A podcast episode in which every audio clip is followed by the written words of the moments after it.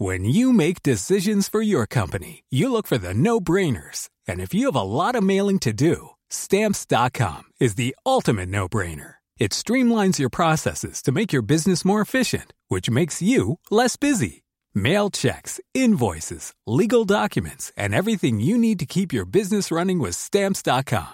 Seamlessly connect with every major marketplace and shopping cart. Schedule package pickups and see your cheapest and fastest shipping options from different carriers. With rates up to 89% off USPS and UPS rates. And with the Stamps.com mobile app, you can take care of mailing and shipping wherever you are. Make the same no-brainer decision as over 1 million other businesses with Stamps.com. Sign up with Code PROGRAM for a four-week trial, plus free postage and a free digital scale. No long-term commitments or contracts. That's Stamps.com. Code Program.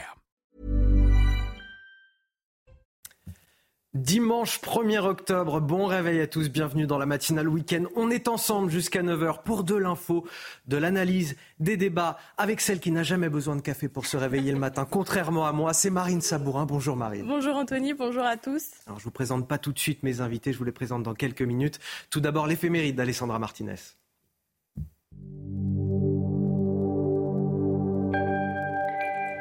Chers amis, bonjour.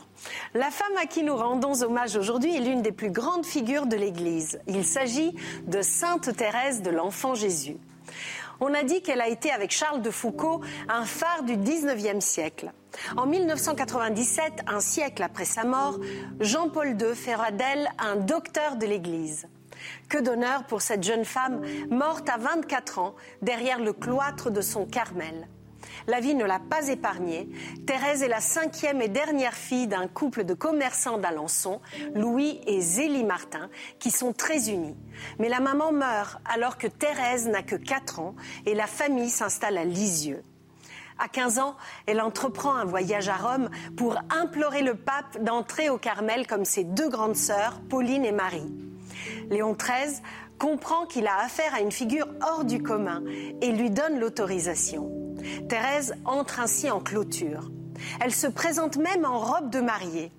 Puis, elle se soumet à la vie monastique où l'austérité est de rigueur. Elle est hélas atteinte par la tuberculose et elle s'éteint en offrant son agonie pour le salut des pécheurs. Je vous laisse avec cette très belle citation de la petite Thérèse. Il faut toujours prier comme si l'action était inutile et agir comme si la prière était insuffisante. C'est tout pour aujourd'hui. À demain, chers amis. Ciao. Allez, je vous présente les invités de notre matinale. J'ai à côté de moi quelqu'un qui a besoin de café aussi pour se réveiller. Mathieu Hoc, bonjour. Mais tout comme moi, vous êtes euh, tout à fait pardonné. Secrétaire général du Cercle de réflexion Le Millénaire, bonjour. Et merci d'être avec nous ce bonjour, dimanche. Bonjour à tous. Euh, face à vous, Amaury Brelet, journaliste à valeur actuelle, qui n'a pas pris de café euh, en revanche avec un verre d'eau. Et on est en forme pour décrypter toute l'actualité ensemble. Harold Iman également pour l'actualité internationale. Et bien sûr, j'oubliais évidemment Karine Durand pour la météo de votre dimanche. Réchauffez-vous le cœur. La météo avec la nouvelle technologie Core MCZ plus respectueuse de l'environnement. MCZ, poêle et cheminée. Karine, encore une fois, on va avoir des températures records aujourd'hui. Une journée exceptionnelle, probablement même historique en prévision entre aujourd'hui et demain. Alors regardez l'état du ciel déjà, hein, c'est simple, c'est dégagé quasiment partout. On a quelques brumes, quelques brouillards assez légers, un peu épais du côté du nord-ouest, principalement vers la région Grand Est, parfois vers le centre de la France ou encore vers la côte méditerranéenne. En général, tout se dissipe très rapidement dans les prochaines heures. Quelques nuages qui vont résister par contre une grande partie de la journée sur la pointe bretonne. L'après-midi sera radieuse, digne d'un plein été. Elle va ressembler à une après-midi euh, de juillet, tout simplement, avec euh, du plein soleil au cours de l'après-midi, encore une fois, avec par contre euh, à nouveau hein, ces nuages qui résistent sur la Bretagne et on peut même localement sur l'ouest de la Bretagne avoir quelques gouttes en dessous. C'est possible aussi du côté du Cotentin, partout ailleurs, ça se passe presque de commentaires. Vraiment un ciel très dégagé. Les températures, on a une relative fraîcheur encore ce matin. Il y aura un gros contraste de température au cours de la journée entre le matin et l'après-midi, en tout cas pour ce matin.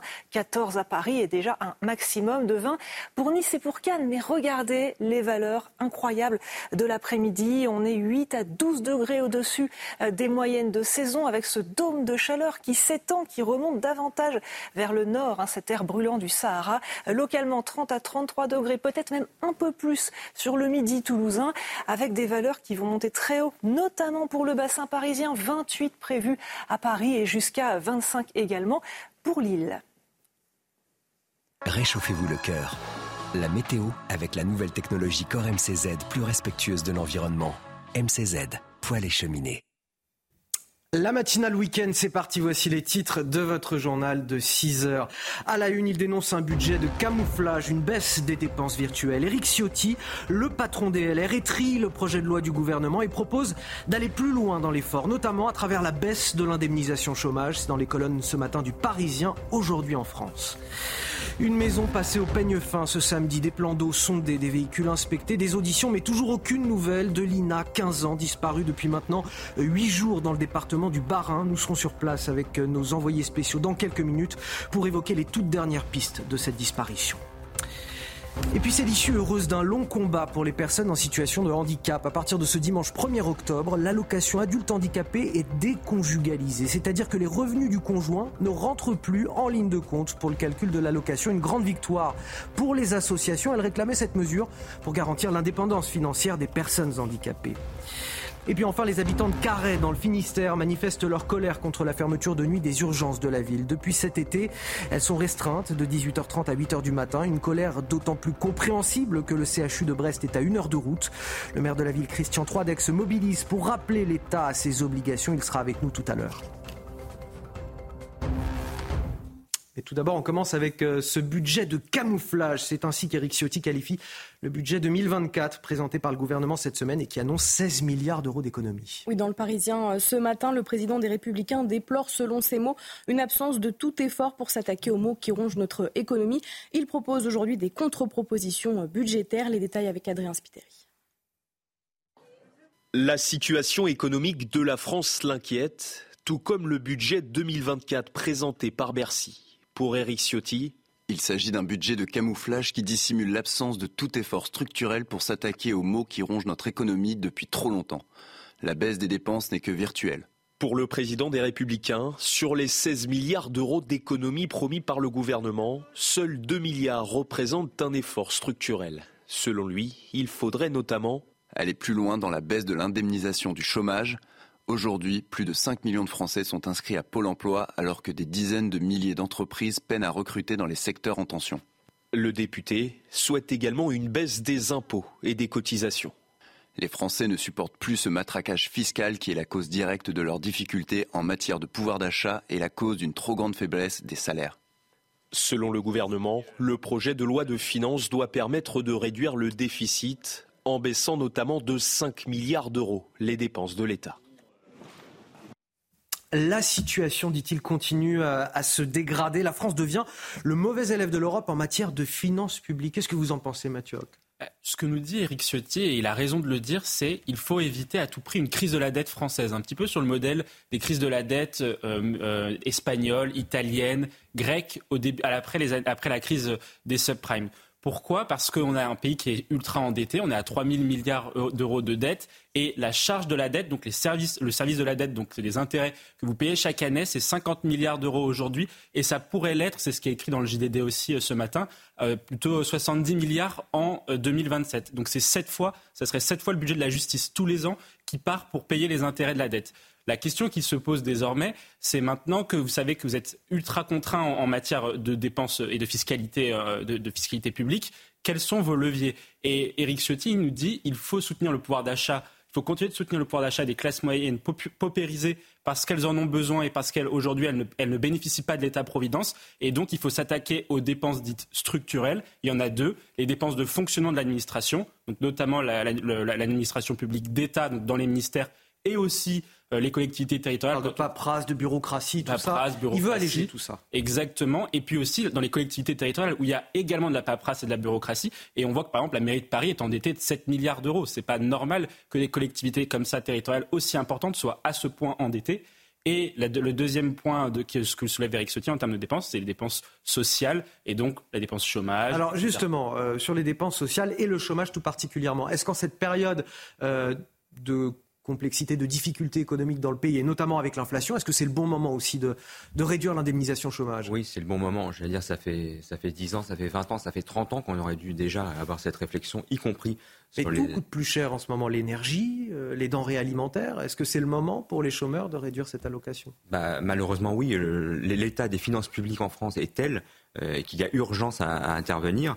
Et euh, malheureusement, les propositions qui sont faites par Emmanuel Macron sont, sont, sont des mesurettes euh, comparé au, trou euh, qu'est la dette et que sont les déficits français. Et surtout, il y a, elle ne s'inscrit pas dans une réflexion globale sur le rôle de l'État, sur les missions de l'État.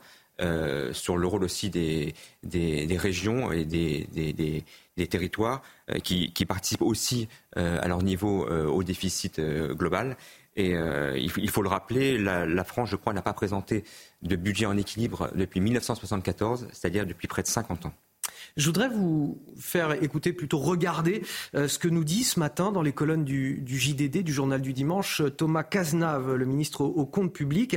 Il nous dit Je récuse la notion d'austérité. Nous ne faisons pas le choix d'imposer d'autorité une réduction brutale et immédiate de notre déficit, mais celui de le faire baisser progressivement c'est le mot, progressivement. Ce serait d'ailleurs suicidaire d'aller trop vite et de risquer de casser la croissance. Est-ce que vous ne pensez pas euh, qu'à aller trop vite, effectivement, dans ces réductions budgétaires, on ne risque pas de la casser, cette croissance? Ce peu de croissance qui nous reste encore. C'est tout le paradoxe du gouvernement qui, qui fait face en fait à des objectifs et qui poursuit des objectifs qui sont contradictoires, à la fois soutenir la croissance économique donc soutenir la consommation des ménages. Ensuite, il veut réduire, tout en, réduisant le, poids de la fiscalité sur les ménages. Il y a la question d'atteindre le plein emploi, tout en ayant une balance commerciale, en réduisant le, trou de la, balance commerciale et euh, en luttant contre l'inflation. Tous ces objectifs-là sont euh, des objectifs qui sont contradictoires en économie. Il faut qu'ils fassent des choix et donc le gouvernement doit prioriser au risque d'échouer. Et moi, je pense effectivement qu'il faut qu'il priorise la relance de la, de la production pour pouvoir justement écouler cette production, avoir un niveau, une politique d'offre qui va pouvoir vous permettre de lutter euh, raisonnablement contre l'inflation parce que l'inflation résulte d'une chose, c'est une, inadéquation entre l'offre et la demande, c'est qu'il y a trop de demandes par rapport à l'offre. Bon, à, voir si tout cela, euh, néanmoins, n'affecte pas aussi nos, services publics, euh, de réduire les, dépenses. Regardez ce qui se passe, par exemple, à Carré. On va commenter ça, justement, au travers du, budget. À Carré, dans le Finistère, des centaines de manifestants s'étaient réunis hier après-midi devant la, préfecture du Finistère. Vous voyez les images pour demander le retour à la normale des urgences nocturnes de leur hôpital. Faute de médecins, eh bien, le service euh, fonctionne depuis cet été avec une régulation entre 18h30 marine et 8h du matin. Oui, la semaine dernière, une fillette de 6 mois est décédée souffrant de difficultés respiratoires elle n'avait pas pu être directement prise en charge aux urgences. La situation est devenue insoutenable pour les habitants comme pour les élus qui ont tenté euh, de forcer avec une catapulte le cordon de CRS présent devant la préfecture hier. Regardez.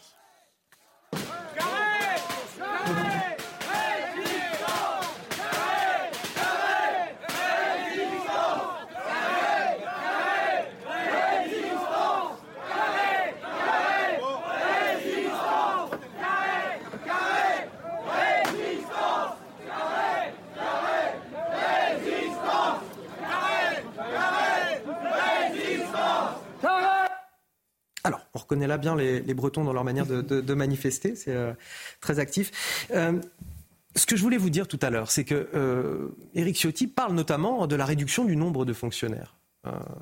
Et, directement, les hôpitaux sont affectés. Notre système de santé a déjà beaucoup de problèmes. L'éducation nationale également. c'est peut-être aussi ça le risque d'un budget qui serait réduit. Exactement. En fait, il y a, deux, niveaux de, réponse. ce qu'il faut, faut, bien avoir en tête, c'est que sur la, fonction publique, il y a trois types de fonctions publiques. Il y a la fonction publique d'État, donc c'est tout ce qui est enseignant, policier, euh, euh, administration centrale. Il y a la fonction publique territoriale, pour laquelle le, gouvernement n'aura pas la main, puisque c'est à la main des collectivités territoriales, donc les mairies, euh, les, régions, les départements, qui, ont, qui emploient quand même un million de personnes, hein, qui a 5 millions de fonctionnaires, un, 2 millions dans l'administration centrale d'État. 1 million euh, dans les collectivités et 1 million dans la fonction publique hospitalière à l'hôpital. Mmh. Je pense effectivement qu'il ne faut pas toucher à l'hôpital parce que l'hôpital est saturé et là on le voit euh, à Carhaix mais comme dans un certain nombre de territoires avec les déserts médicaux, euh, l'hôpital a besoin de moyens mais l'hôpital aussi il faut qu'on dépense non pas plus, mais aussi mieux, parce que dans les dépenses, euh, pour 100 euros dépensés dans l'hôpital, il y en a quand même 30 qui va sur de la paperasse, comme vous le disiez tout à l'heure, l'administratif. Donc c'est plutôt ça qu'il faut, euh, sur, quoi il faut s'attaquer, et non pas s'attaquer aux, professionnels de santé, etc. Justement, les, les aider à travailler. Et puis ensuite, après, sur l'administration centrale d'État, il ne faut pas réduire le nombre d'enseignants, de, de, policiers de proximité. C'est réduire dans ce qui est les rectorats, dans les administrations euh, centrales, où vous avez un certain nombre de personnes, de personnel administratif qui ne on, va, dire, contribue à faire, à dilapider en partie l'argent public et c'est plutôt dépenser mieux que dépenser euh, davantage tout à l'heure, on sera en tout cas pour évoquer cette situation à, Carré avec le maire de la ville, Christian Troidec, pour, euh, voilà, pour faire le point et, voir comment il se mobilise justement pour rétablir un fonctionnement normal du service des urgences de, son hôpital. Huit jours après la disparition de Lina, 15 ans, dans le département du Bas-Rhin, le mystère reste entier. Les recherches menées depuis n'ont rien donné. À ce stade, toutes les hypothèses sont encore sur la table. Oui, hier, euh, des ossements ont été découverts sur le bas-côté d'une départementale avant d'être fortement identifiés comme de nature animale. D'une déchetterie à une maison en travaux, les inspecteurs ont continué leur fouille et une maison a été mise sous scellé. Les dernières informations avec Solène Boulan et Olivier Gangloff. Ici, à Diespar, hameau de la commune de Plaine, d'où est originaire euh, Lina, une maison a été mise euh, sous scellée par la gendarmerie euh, ce samedi. Les gendarmes ont quitté l'intérieur de la maison vers 21h après avoir inspecté les lieux. Cette maison, elle appartient donc à un habitant de Diespar dont on ne connaît pas encore l'identité. Elle est située à environ 5 km du domicile de Lina. Pour l'instant, aucune communication officielle n'a été réalisée par le parquet. Aucune information non plus sur une éventuelle euh, garde à vue. Les enquêteurs poursuivent donc euh, leurs investigations. Seule certitude, le téléphone de la jeune fille a cessé d'émettre à 11h22 le samedi 23 septembre dernier, alors qu'elle se rendait à la gare euh, de Saint-Blaise-la-Roche depuis Plaine où elle habite.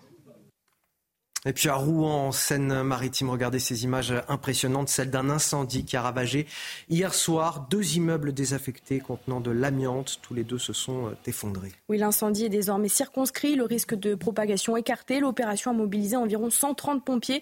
Des analyses complémentaires concernant l'amiante doivent être menées dès aujourd'hui.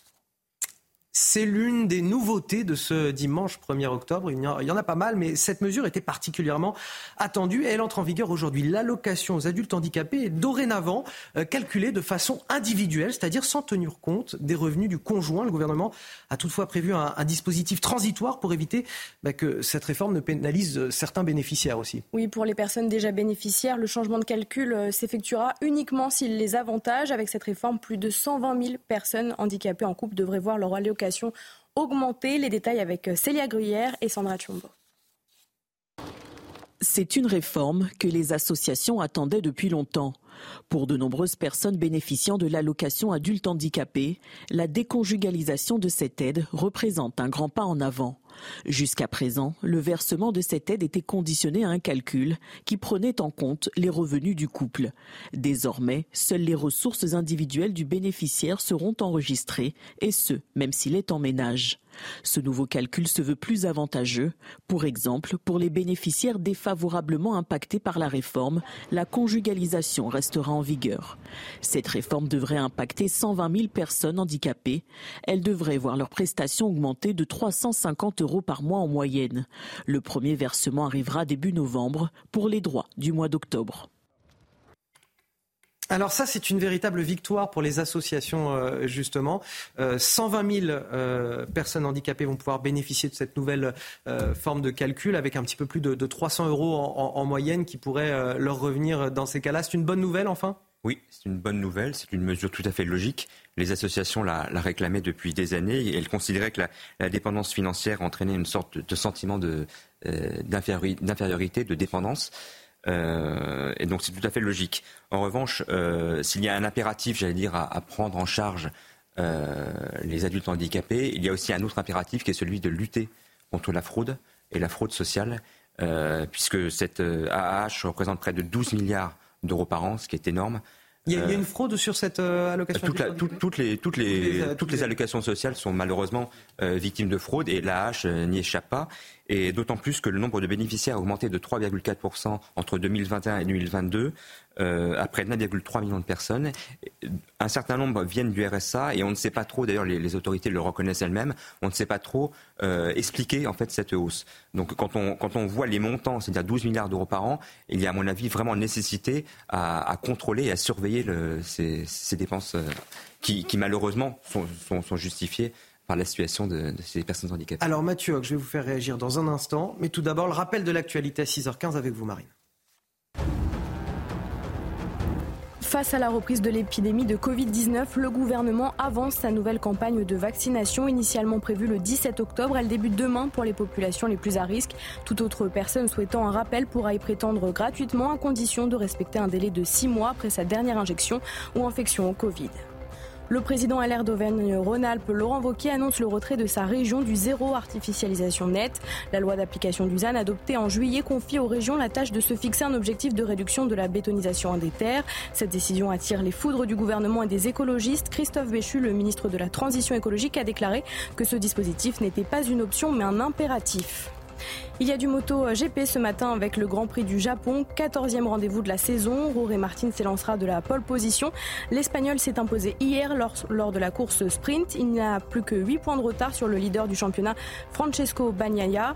Départ de la course à 8 heures et c'est à suivre sur Canal+. Mathieu, un mot sur cette mesure qui entre en vigueur aujourd'hui, la déconjugalisation de l'allocation adulte handicapé?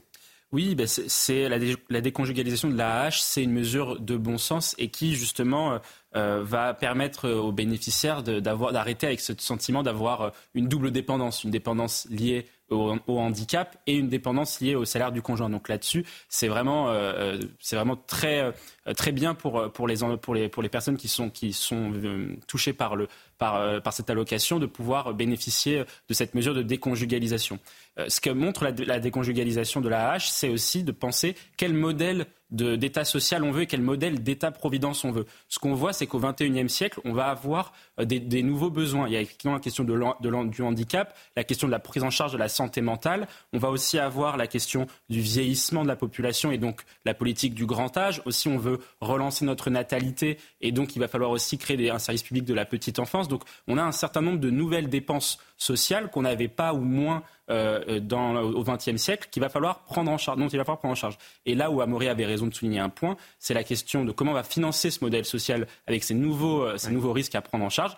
Un, lutter contre la fraude sociale, 30 milliards d'euros selon le magistrat Charles Prats chaque année. Et deux, c'est euh, voilà, travailler sur les autres, les autres risques sociaux, notamment la question du chômage. La réforme des retraites a été faite aussi. Là, aussi la question des, dépenses de santé qu'il va falloir, euh, sur certaines, euh, il va falloir euh, se, réfléchir sur comment dépenser certaines d'entre elles. Alors, si vous le voulez bien, on va se projeter sur la semaine à venir avec Emmanuel Macron. Il se déplace à partir de demain à Tonins, dans Lot-et-Garonne.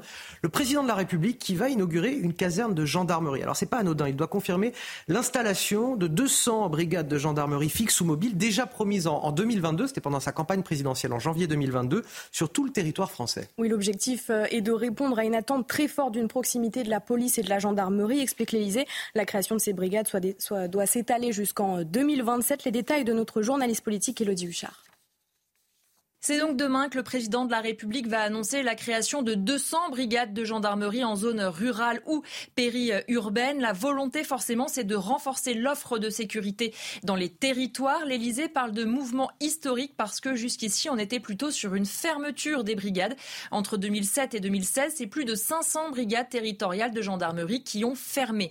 L'objectif est double. D'abord, assurer une police de proximité, renforcer la présence policière et puis également agrémenter le maillage territorial. Il va y avoir deux types de brigades. Des brigades mobiles avec environ six gendarmes, par exemple, dans des camions qui pourront se déplacer d'une ville à l'autre en fonction des besoins. Et puis des brigades en dur. En tout, ce seront 2144 gendarmes supplémentaires d'ici à 2027. Tous seront équipés de la même manière avec des armes. Ils seront également formés d'ici à la fin de cette date. Et puis, il faut quand même faire attention, ça n'est pas une nouveauté. Cette annonce, elle a été faite par le chef de l'État le 10 janvier 2022 à Nice. Là, c'est le lancement un peu plus officiel. À noter que les premières brigades mobiles seront en fonction des novembre 2023 avec en même temps la création d'une brigade fixe. Alors on a beaucoup parlé de la crise migratoire en Europe ces derniers jours. On n'est pas les seuls concernés. Les États-Unis également, situation quasi similaire à la frontière ultra protégée entre euh, les États-Unis et le Mexique, où des milliers de personnes sont arrivées à plusieurs postes frontières au Texas. Oui, la police américaine des frontières a arrêté euh, près de 2 millions de passages à sa frontière sur les 12 derniers mois. Harold Iman, c'est toute l'Amérique qui est submergée par ce flot euh, exceptionnel de migrants. Hein. Absolument. Alors la plupart des migrants sont interceptés à la frontière et il faut remarquez qu'ils cherchent à être arrêtés par la police, parce qu'ensuite, ils entrent dans euh, tout le système de euh, la répartition euh, des permis de séjour et de travailler. Donc, la nouveauté, si on veut, depuis six mois, c'est l'arrivée massive de Vénézuéliens.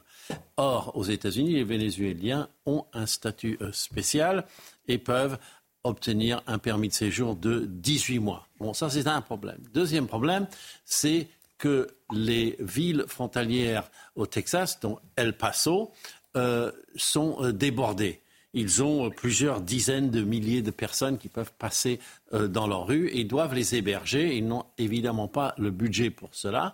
Et même, il faut aller jusqu'à la ville de New York pour comprendre qu'il euh, y a un problème là-bas qu'a dénoncé le maire démocrate Eric Adams qui dit on ne peut pas accueillir des dizaines de milliers car notre budget sera à sec et ils sont déjà endettés à hauteur de 12 milliards. Donc le calcul là-bas, c'est qu'en maintenant toujours 30 000 environ euh, de migrants dans des euh, centres d'hébergement, cela va coûter 12 milliards sur trois ans. Ça, c'est le calcul. Et donc, que ça, allait détruire la ville et qu'il fallait que le gouvernement fédéral s'en occupe euh, pour New York. Donc, tout le monde se renvoie un peu la balle.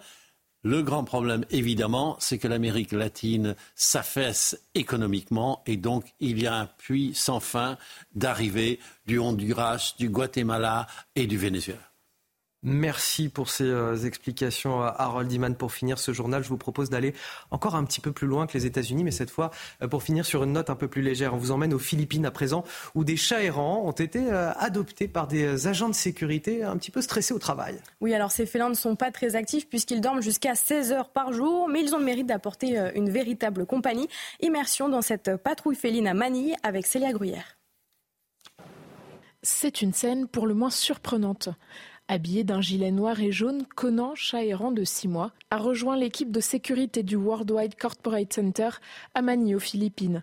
Si les chats n'ont pas les compétences des chiens en matière de sécurité, ils savent se rendre utiles d'une toute autre manière. Pour cet agent de sécurité, Conan est même indispensable dans son travail. Quand Conan n'est pas là, je n'ai pas envie de faire mon travail.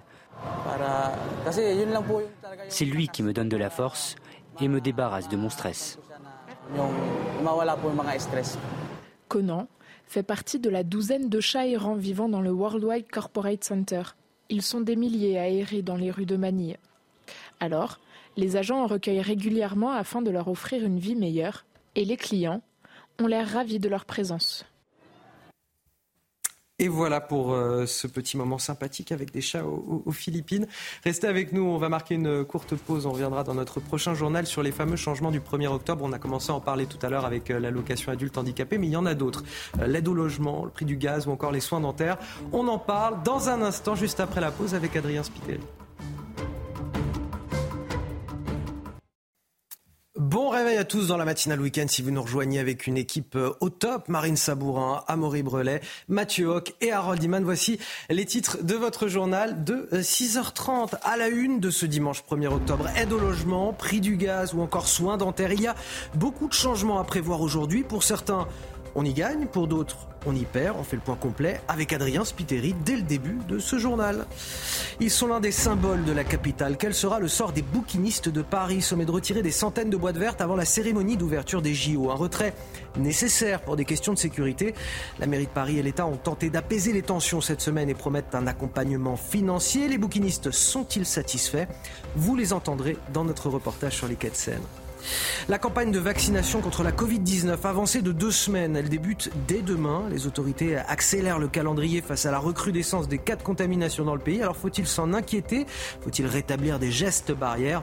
On posera toutes les questions à notre invité Roger Rua, médecin généraliste. Ce sera notre focus de 6h45. Et donc, qui dit 1er octobre, dit changement, des changements qui sont euh, plus ou moins agréables, plus ou moins digestes. On va faire le point avec vous, Adrien Spiteri. Qu'en est-il exactement? Eh bien, Anthony, on va commencer d'abord par les euh, bonnes nouvelles, notamment pour les euh, Français les plus modestes, puisqu'un certain nombre d'aides vont être élargie ou revalorisée. Exemple d'abord avec l'APL. L'aide eh au euh, logement, elle est revalorisée de 3,5%, notamment eh bien, pour faire face à l'augmentation des euh, loyers. Autre changement, le plafond euh, du LEP, il passe eh bien, de 7 500 à 10 000 euros. Son taux d'intérêt, lui, ne change pas et reste à 6%. Et puis l'aide versée aux personnes en situation de handicap payant des revenus modestes appelés AAH. Vous en parliez d'ailleurs euh, tout à l'heure, Anthony.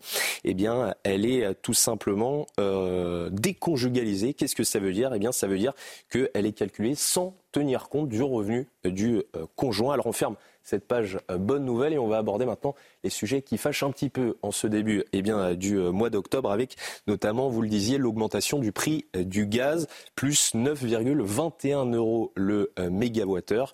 Autre augmentation également, les prix des livraisons de livres. Le coût des livraisons de livres achetés sur Internet va augmenter. Alors dans le détail, qu'est-ce que ça veut dire? Ça veut dire que pour une commande inférieure à 35 euros, des frais de livraison sont désormais obligatoires. L'objectif, c'est tout simplement d'encourager les ventes en librairie euh, physique. Et puis également, les soins dentaires sont moins bien remboursés par la sécurité euh, sociale à hauteur de 60% contre 70% auparavant. Enfin, on ne pouvait pas parler de ces changements ce début du mois d'octobre sans aborder la baguette euh, de pain. Les boulangers doivent désormais réduire la teneur en sel, soit 1,4 g de sel pour 100 g de pain. Alors cela aura-t-il ou non un impact sur le goût? Je vous laisse en juger. Effectivement, on aura l'occasion de goûter ça. Et on va en reparler d'ailleurs dans quelques instants. Merci euh, Adrien Spiteri pour toutes ces précisions. Qu'est-ce que vous retenez autour de la table de ces, euh, de ces changements euh, du 1er octobre? Il y en a qui vous marquent plus que d'autres Amaury? Oui, moi c'est l'histoire de, la, livraison des livres. Je trouve, ça scandaleux. Enfin, ça fait des années qu'on en parle, cette, volonté de s'attaquer aux, grandes plateformes. de vente en ligne, notamment Amazon, qui n'est pas cité, mais qui était évidemment en ligne de mire. si, les Français euh, décident d'acheter en ligne, euh, c'est leur choix. Ce n'est pas à l'État de décider ce que, ce que les Français, ce que les consommateurs, euh, ou les consommateurs et les lecteurs, notamment dans le cas présent, doivent acheter leurs livres. Tout ça dans l'idée de, défendre les librairies. Moi, je, trouve cet interventionnisme totalement déplacé de l'État. Les, Français décident, et on le voit massivement, d'acheter en ligne parce que d'abord l'offre est plus importante et surtout parce que les prix sont plus bas. Mathieu, je vous vois hocher de la tête. Qu'est-ce que vous retenez, vous? Euh, bah, Ce que dit Amaury est, très juste. Moi, je, retiens surtout la question énergétique. C'est-à-dire qu'aujourd'hui, euh, voilà, le prix du gaz, l'inflation euh, et, on va dire, par les coûts énergétiques est encore devant nous. Donc, il y aura à la fois sur le prix du gaz et sur l'électricité, euh, des acteurs, euh, donc les ménages qui vont être pénalisés, mais aussi euh, les, acteurs économiques, les boulangers, les, bouchers, etc., les artisans, vont être pénalisés par, ces hausses. Et le gouvernement, en plus on pourrait rajouter la question du carburant qui va être en filigrane jusqu'à au moins cet hiver, voire plus. En tout cas, la crise énergétique est devant nous et le gouvernement s'est annoncé des désengagements qui, justement, ne vont pas dans le bon sens en tout cas, j'ai l'impression qu'on est plutôt au global perdant hein, dans la balance sur, ces changements du, 1er octobre. On va parler de, celui euh, qui est engagé pour notre santé, c'est la baisse du sel dans, dans les baguettes. Les professionnels du secteur se sont effectivement engagés euh, à baisser ce sel de 10% euh, dans nos baguettes traditionnelles. Un engagement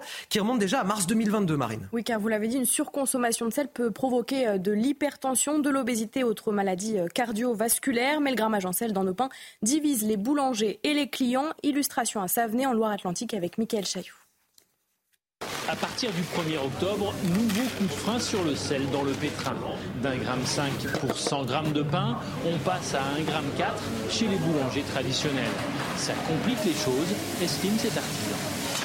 Je trouve que c'est euh, très peu, puisqu'en fait euh, le sel apporte beaucoup de goût euh, au niveau du pain. Et au niveau de l'étape de fabrication, il a son rôle à jouer aussi. au niveau de la fermentation, au niveau de la couleur euh, par rapport à la cuisson. Depuis 2015, la quantité de sel dans le pain a déjà fondu de 20% sous l'impulsion des boulangers eux-mêmes. Pour pallier cette baisse, plusieurs techniques existent, ajouter plus de levain ou encore utiliser une fermentation longue. Cette fermentation-là va durer 24 heures et c'est avec ces techniques-là qu'on donne du goût au pain euh, en mettant un peu moins de sel. Tout ce qu'on fait, on, le fait euh, pour nos clients aussi, et puis pour notre santé, pour la santé de nos clients. L'Organisation mondiale de la santé préconise 5 grammes de sel par jour, alors que les Français sont plutôt à 8. On se trompe de cible, estime ce boulanger. Si vous mangez une baguette bagatelle euh, entière, vous allez manger 1 gramme de sel, alors qu'on a le droit à 5 grammes. Je pense qu'il y a beaucoup d'autres produits euh, dits industriels, les jambons, les plats cuisinés et autres, qui eux en contiennent beaucoup pour leur conservation et pour aussi euh, masquer un peu les goûts. Pendant un an, la Confédération nationale de la boulangerie organisera des contrôles chez ses adhérents en espérant ne pas avoir recours à la réglementation. Ça croustille. Bonjour, c'est un appel à nos téléspectateurs euh, qui nous regardent. Si vous allez en boulangerie ce matin, que vous prenez une euh, baguette traditionnelle pour le petit déjeuner ou pour le repas ce midi, n'hésitez pas à nous en faire part hein, sur les réseaux sociaux, nous dire ce que vous en pensez. Hashtag la matinale euh, week-end. On vous parle aussi ce matin la colère des professionnels de l'hôtellerie euh, francilien. Le gouvernement vient d'annoncer une hausse de la taxe de séjour, une hausse mirobolante, 200%, afin de financer les transports publics. Elle devrait donc tripler. L'accord a été passé euh, mardi entre le ministre des Transports, Clément Beaune, et la présidente de la région, Valérie Pécresse. Cette hausse de la taxe actuellement comprise entre 20 centimes et 5 euros par nuit et par personne pourrait fortement pénaliser le tourisme français, comme l'explique Franck Trouet, délégué général du groupement des hôtelleries et restauration de France. Écoutez. Les touristes, ils ne décident pas obligatoirement d'aller à Paris ou en France. Euh, ils vont en Europe, ils vont à Amsterdam, ils vont à Londres, ils vont à Berlin, ils vont à Barcelone, euh, ils vont en Italie. Euh, et là encore, ils regardent les prix. Donc lorsque les prix vont être affichés avec cette augmentation, eh croyez-moi que euh, ça va avoir un effet négatif sur notre tourisme. On peut aisément dire que Paris deviendrait une des villes où la taxe de séjour et donc la fiscalité est la plus élevée. Alors peut-être un mot rapide là-dessus. On a les professionnels qui dénoncent un matraquage fiscal euh, aujourd'hui. Vous comprenez leur, colère, Mathieu ah oui, complètement. Alors là-dessus, c'est pour moi la France, c'est le seul pays qui va euh, qui se s'aborde comme ça à ce point, et, je vais je vais le dire pourquoi. Euh, on accueille les Jeux Olympiques euh, cette cette enfin, l'année prochaine en 2024, donc on va avoir 12 millions de personnes en Île-de-France qui vont qui vont venir sur le sur le sol français. Or, on sait qu'on a besoin des, des, des, des, acteurs touristiques pour deux points. Le premier, c'est que les acteurs touristiques, c'est un certain nombre de réservoirs d'emplois très importants, des centaines de milliers d'emplois, et c'est aussi très important pour notre balance des paiements via l'apport de devises, puisque les étrangers, notamment euh, euh, européens ou extra-européens, arrivent et mettent de l'argent dans, l'économie. Euh, or, cette filière-là du touriste, c'est une filière qui a été sinistrée. On n'a jamais réussi à atteindre, on n'a jamais réussi à atteindre la part dans le PIB qu'elle avait post, enfin avant la crise sanitaire qui était de 8%, enfin 8 à 9%. Aujourd'hui, on est à 6 péniblement. Et donc on a un momentum économique avec ces, Jeux olympiques. Et qu'est-ce que décident les pouvoirs publics? Augmenter les taxes sur les acteurs hôteliers et donc pénaliser l'attractivité française. Amaury Brelet. Oui, c'est une énième mesure euh, qui participe au, matraquage fiscal en effet, euh, qui va s'ajouter d'abord au coût du travail euh, des concernés, c'est-à-dire des, hôteliers qui est déjà trop élevé, en tout cas plus élevé qu'ailleurs en Europe, qui va s'ajouter à une hausse du versement mobilité de 8,5% en 2024 et qui vise les hôteliers, euh, qui va s'ajouter aussi à la hausse récurrente et quasi annuelle du pass Navigo, qui va flirter avec les 90 euros euh, l'année prochaine. Donc, euh, en effet, matraquage fiscal.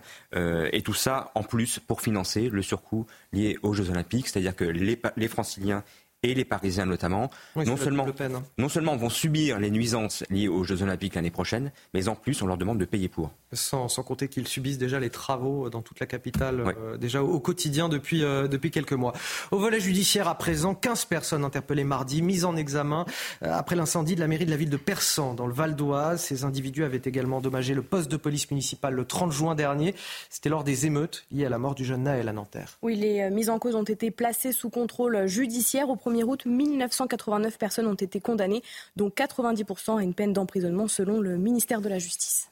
On revient sur cette euh, interview d'Éric Ciotti dans le Parisien aujourd'hui en France. Il est trié la politique du gouvernement. Vous parlez euh, tout à l'heure euh, du budget 2024, mais il ne parle pas que de ça dans cette interview. Oui, en effet, il revient sur le projet de loi immigration. Le grand projet de la rentrée du gouvernement rencontre encore la forte opposition de la droite qui regrette de ne pas voir ses propositions prises en compte.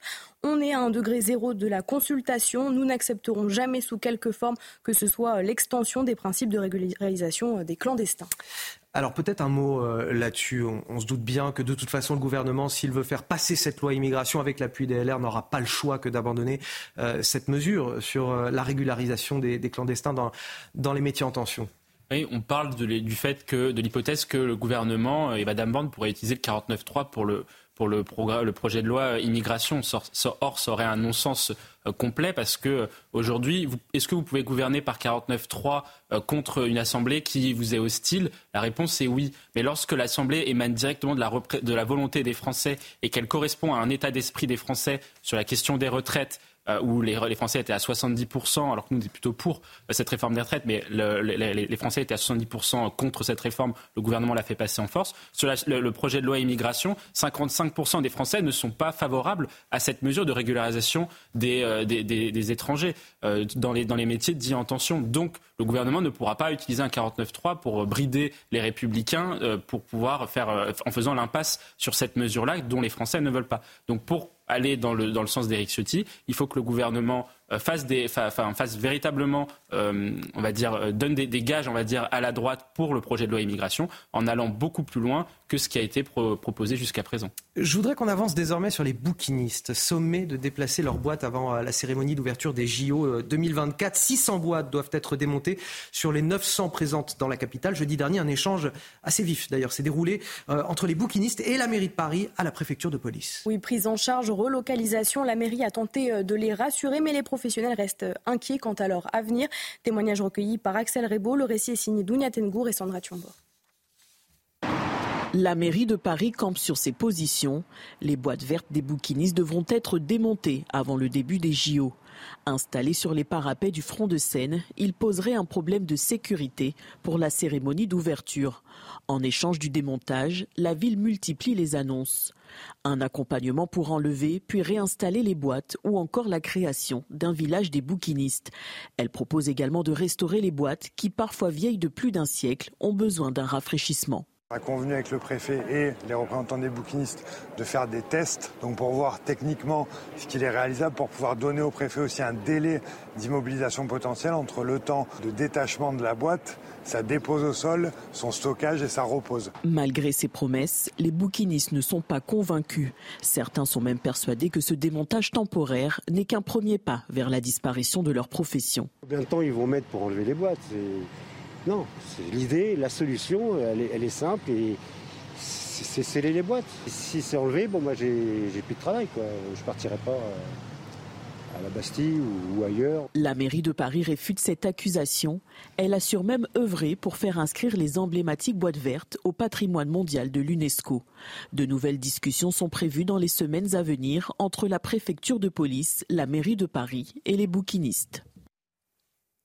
Allez, dans le reste de l'actualité, de l'actualité. Pardon, la température moyenne en septembre atteint un niveau jamais enregistré par le passé en France. Oui, en mois de septembre, à l'image des 20 derniers mois qui ont enregistré des températures largement au-dessus des normales de saison, Karine Durand, cette euh, tendance pourrait se poursuivre pour le mois d'octobre. Et oui, ce n'est pas prêt euh, de se terminer cet été qui est vraiment interminable. Il faut savoir que ce mois de septembre est vraiment le plus chaud des mois de septembre jamais enregistré euh, en France, c'est-à-dire depuis 1900. Il passe devant 1949 et devant 1961. La température moyenne atteint 21 degrés 5, ça ne paraît pas grand-chose, mais c'est quand même 3 degrés 6 au-dessus des normales de saison pour un mois de septembre. Alors, les régions où la chaleur a été la plus anormale comparée aux moyennes de septembre, eh bien, c'est le centre Val-de-Loire en premier, la Bourgogne-Franche-Comté, l'Île-de-France. Dans toutes ces zones, on dépasse les moyennes d'au moins 4 degrés euh, supplémentaires. Et je rappelle que ce mois de septembre a été marqué par un événement historique.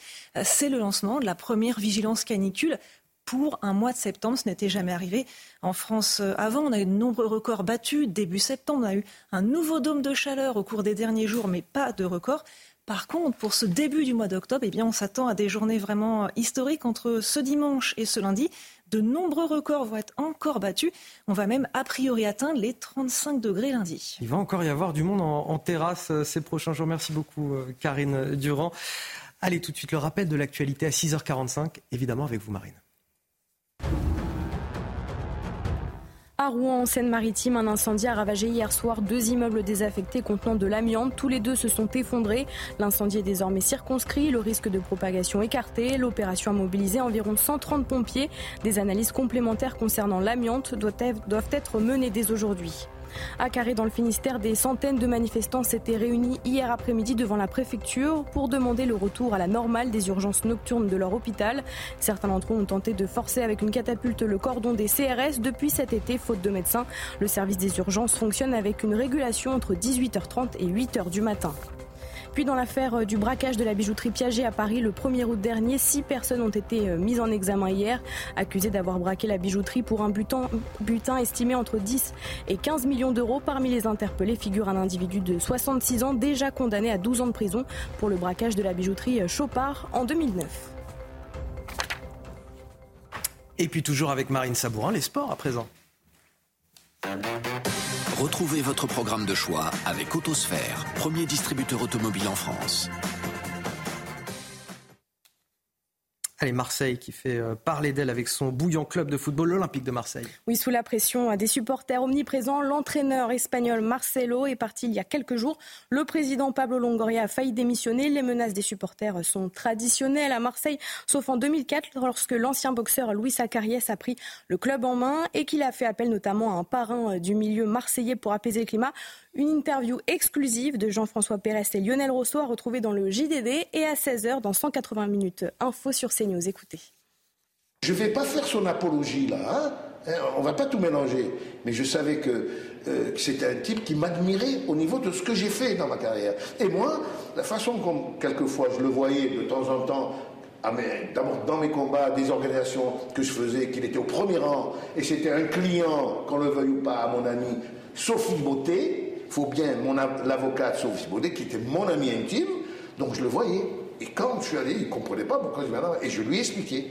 Ah, le gars, non, si c'est le bien pour l'OM, ceci pour tout le monde, pour toi, écoute, on va essayer, laisse-moi, je vais appuyer sur des... Et puis il a appuyé sur des boutons. Et je ne veux pas savoir lesquels. Voilà. Vous avez profité de votre programme de choix avec Autosphère, premier distributeur automobile en France.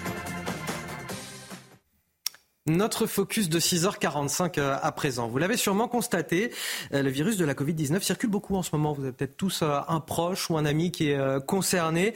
Le gouvernement a donc décidé d'avancer la campagne de vaccination des plus fragiles. Elle devait débuter le 17 octobre et ce sera finalement à partir de demain lundi. Et donc pour en parler, nous sommes en direct avec le docteur Roger Rua. Bonjour, merci d'être avec nous ce matin pour nous donner quelques explications. Elle concerne qui déjà cette campagne de vaccination? Ça représente combien de personnes à peu près? Bonjour. Euh, ça représente euh, euh, plusieurs millions de personnes, il hein, faut, le dire comme ça, parce que on va essayer de faire une vaccination pour les personnes dites fragiles ou, ayant une immunité déficiente ou insuffisante, en tout cas pour faire face au virus. Donc ça, ça comprend tous les gens atteints de maladies chroniques aussi, donc ça fait plusieurs millions de personnes et donc euh, la campagne de vaccination, si elle doit débuter, euh, elle doit débuter assez rapidement si on veut protéger ces personnes fragilisées parce que l'épidémie ne fait que commencer, bien entendu, euh, à cette époque de l'année. Et elle devrait être plus importante d'ici un mois, un mois et demi, vers le mois de novembre-décembre. Donc il faut que les personnes soient protégées à ce moment-là. Alors justement, j'allais vous dire le fait que cette campagne soit avancée de deux semaines, qu'est-ce que ça nous dit de la circulation du virus? Est-ce que c'est inquiétant? Non, c'est pas inquiétant parce que on a beaucoup appris quand même depuis cette euh, pandémie euh, d'il y a trois ans, et on sait que le, virus circule de toute façon, euh, de, façon abondante, si on peut dire, autour de nous tout, tout au long de l'année. Simplement, il attend les les conditions météo favorables pour pouvoir se développer chez certaines personnes et ensuite se, se, se développer lui-même. Donc, euh, on, on, a appris aussi que c'était un virus saisonnier, donc on s'y attendait et il fallait donc prévoir et là, les indicateurs montrent, euh, une petite augmentation, parce qu'elle n'est pas si énorme que ça quand même, euh, des, cas enregistrés, en sachant que tout le monde ne fait pas un test. Et euh, il a été décidé donc d'avancer un peu la campagne de, de 15 jours pour essayer d'être suffisamment en avance pour protéger les personnes fragiles. Aujourd'hui, on n'a plus de problème d'accès aux vaccins. On a des doses suffisantes pour mener cette campagne tambour battant dès demain. Oui, oui, oui, on a, on a les doses suffisantes, d'autant plus que on n'a pas besoin d'autant de doses qu'on a eu besoin euh, lorsque la première campagne de vaccination a eu lieu. Il fallait vacciner le maximum de personnes pour essayer d'endiguer un petit peu la vague épidémique. Là, simplement, on va s'adresser euh, à ces quelques millions de personnes, mais qui font quand même pas mal de doses, euh, pour les protéger. Et donc, c'est un peu moins important en termes de, de, de logistique que ce qui a eu lieu il y a deux, trois ans. Une toute dernière question, Roger Rua. Euh, si on est jeune et en, bonne santé, est-ce qu'on a besoin de poursuivre des gestes barrières ou, désormais on peut se dire que bon, ça va, c'est l'équivalent d'une bonne grippe et qu'il n'y a pas besoin d'en faire plus? Alors, si on est jeune et en bonne santé, si on fait du sport aussi, enfin une activité physique, on a peu de chances d'avoir une forme grave et on aura une forme atténuée si on est atteint.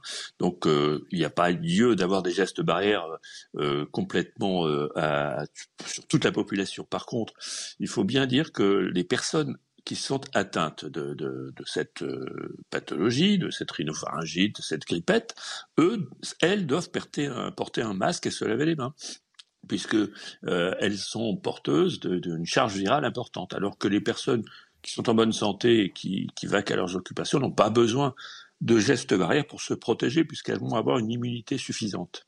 Merci euh, à vous, Roger Rua, pour ces euh, explications. Je rappelle hein, que euh, la campagne de vaccination pour la grippe saisonnière, elle, prendra son, début à partir du 17 octobre. Merci à vous pour ces explications. Vous restez avec nous sur CNews. Dans notre prochain journal, on évoquera cette enquête autour de la disparition de Lina, 15 ans. Toujours aucune nouvelle de, l'adolescente dans le Barin. Nous serons sur place avec nos envoyés spéciaux. Un dernier mot pour remercier mes premiers invités de cette matinale, Amaury Brelet et Mathieu Hoc.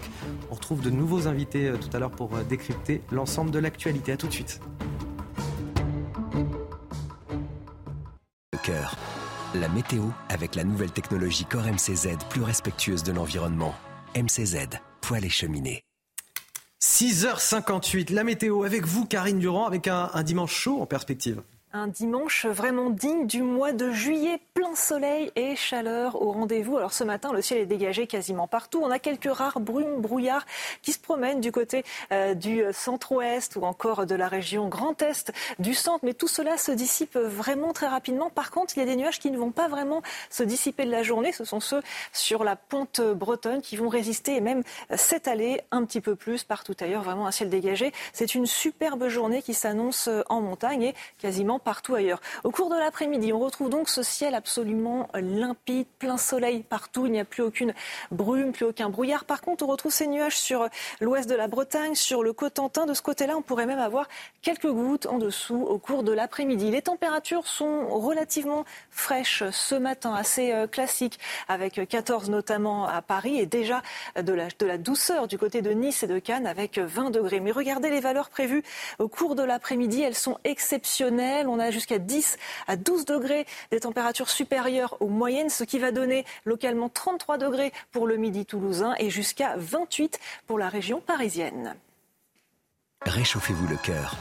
La météo avec la nouvelle technologie Core MCZ plus respectueuse de l'environnement. MCZ, poêle et cheminée. 7 heures sur CNews. Si vous vous réveillez, vous n'allez pas en croire vos yeux, tellement ce plateau euh, de la matinale week-end est exceptionnel. Pourquoi? Parce qu'il y a Marine Sabourin, évidemment. Parce qu'il y a Guillaume Bigot qui m'accompagne. Arthur de Vatrigan. Parce que peut-être aussi un peu parce qu'il y a moi. merci, c'est gentil. Sinon personne ne me jette des fleurs. Merci, merci beaucoup. Arthur de Vatrigan, l'un des rois de la punchline aussi euh, de, de, de, CNews. Caroline Pilastre. Alors je vous dis pas tout de suite pourquoi elle est là. Vous allez le comprendre dans quelques instants. Et Harold et Harold Iman pour l'actualité euh, internationale. Voici tout de suite les titres de votre journal de 7 heures. Une maison passée au peigne fin ce samedi, des plans d'eau sondés, des véhicules inspectés, des auditions, mais toujours aucune nouvelle de Lina, 15 ans, disparue depuis maintenant 8 jours dans le Barin. Nous serons sur place avec nos envoyés spéciaux dans quelques minutes pour évoquer les toutes dernières pistes de cette disparition. Il dénonce un budget de camouflage, une baisse des dépenses virtuelles. Éric Ciotti, le patron des LR, étrie le projet de loi du gouvernement et propose d'aller plus loin dans l'effort, notamment à travers la baisse de l'indemnisation chômage dans les colonnes ce matin du Parisien aujourd'hui en France.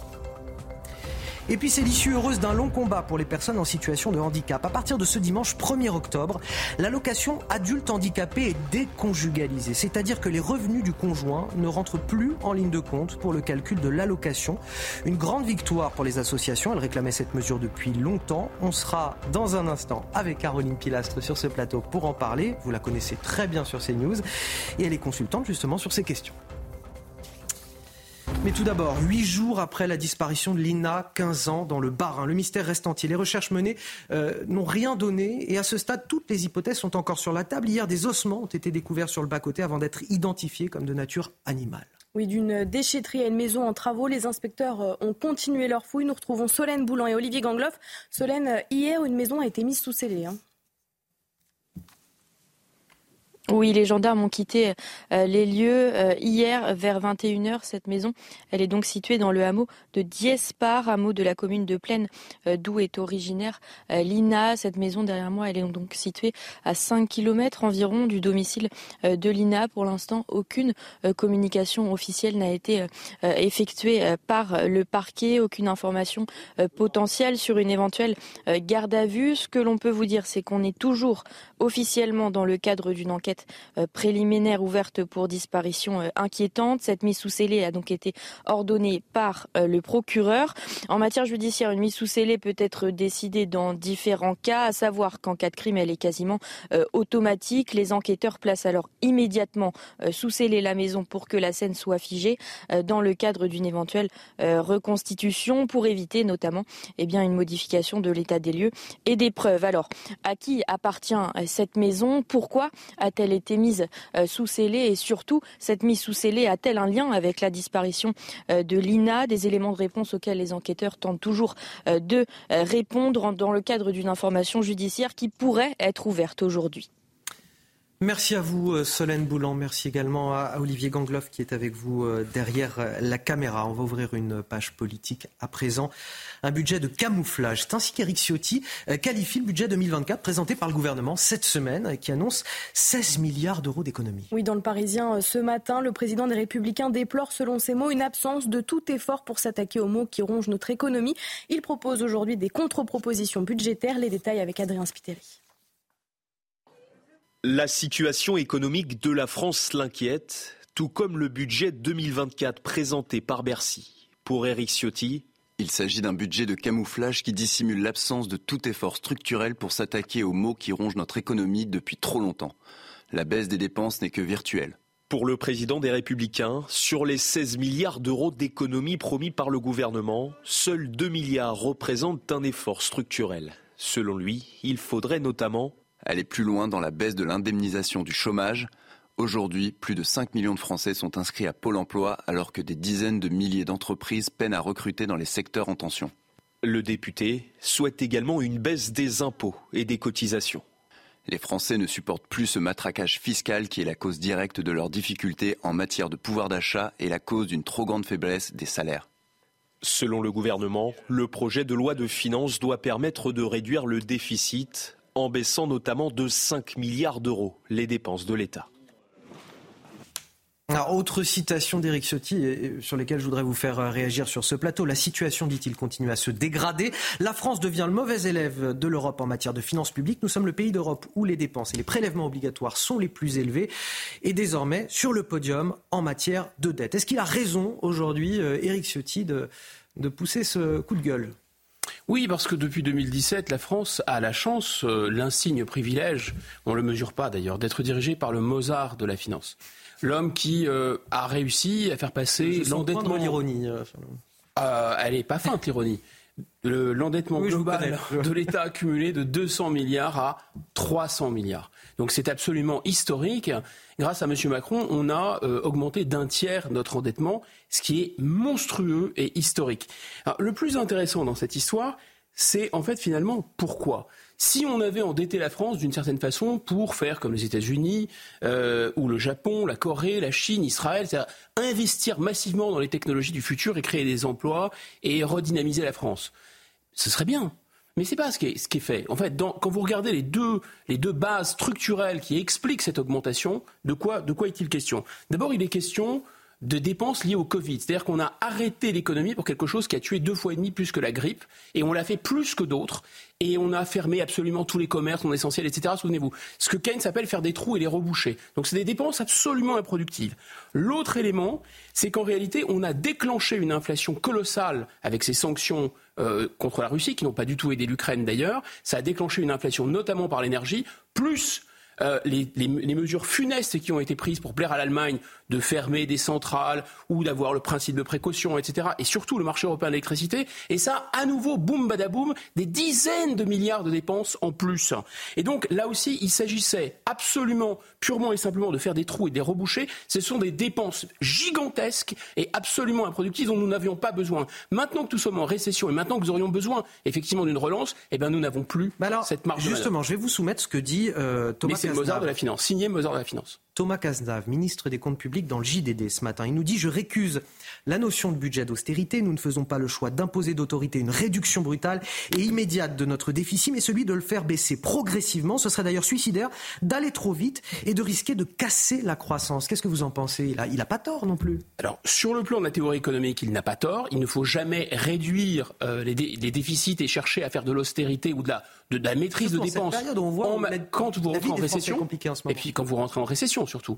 Mais le problème là, c'est que ils font, c'est encore du en même temps, c'est qu'ils ont réussi à augmenter, à faire exploser les dépenses, mais sans avoir un effet de relance. Je prends un exemple et un seul, c'est criminel, personne n'en parle. Enfin, je pèse mes mots, c'est criminel. Enfin, je pense qu'à un moment ou un autre, ces gens devront répondre de ce qu'ils ont fait. Ils ont indexé, c'est Monsieur. Euh, euh, le maire qui a fait ça, mais bien sûr, c'est le gouvernement qui était d'accord, ils ont indexé les emprunts sur l'inflation. Le seul moyen de réduire de manière indolore la dette, c'est l'inflation. Quand l'inflation augmente, la dette, par définition, se réduit, elle est écrétée en quelque sorte, puisque vous remboursez moins que ce que vous avez emprunté. Mais ces génies, ces Mozart de la finance ont été capables d'indexer. Les salaires ne sont pas indexés sur l'inflation, nos salaires ne sont pas indexés sur l'inflation. Mais les rentiers, eux, ont vu leurs emprunts souvent des riches Allemands, des riches Américains qui ont prêté à la France, d'accord De quoi faire rouler la dette. Ils ont réussi, ces génies, à indexer l'endettement sur l'inflation. Or, moralité de l'histoire, ça a coûté 15 milliards. Mais vous vous rendez compte, 15 milliards Mais c'est totalement fou. Voilà. Et maintenant, ils osent parler de faire baisser les dépenses sociales maintenant. Alors justement, euh, Arthur de Vatrigan, est-ce que c'est les chômeurs qu'il faut cibler?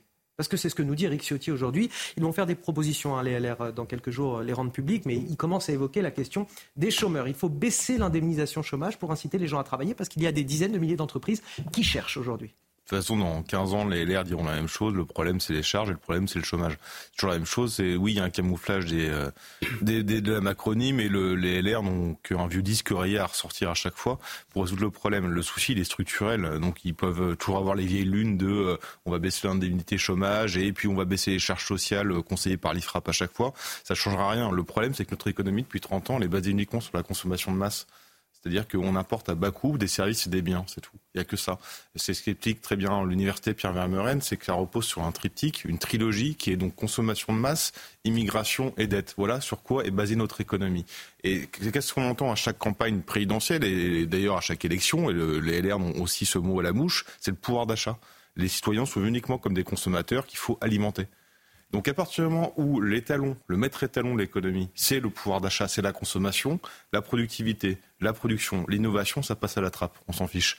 Mais d'ailleurs, encore une fois, c'est ce que c'est sur la ligne de Macron, c'est sur la ligne de l'Union européenne qui veut gommer des peuples pour faire des consommateurs. Et pour faire des consommateurs, vous n'avez pas besoin de culture, vous n'avez pas besoin d'identité, il faut simplement des gens pour consommer et des gens pour alimenter cette consommation. Et lorsque les LR reprennent, Eric Ciotti en tête reprend le titre, le mot de métier sous tension, c'est complètement absurde. Il se tire une balle dans le pied parce que le principe du métier sous tension, justement, c'est d'alimenter ce flux de consommation. Un métier sous tension, c'est quoi? C'est quelqu'un que vous allez payer une misère pour pouvoir livrer des fringues, livrer de la bouffe à n'importe quelle heure de la journée. C'est-à-dire assurer le flux de consommation.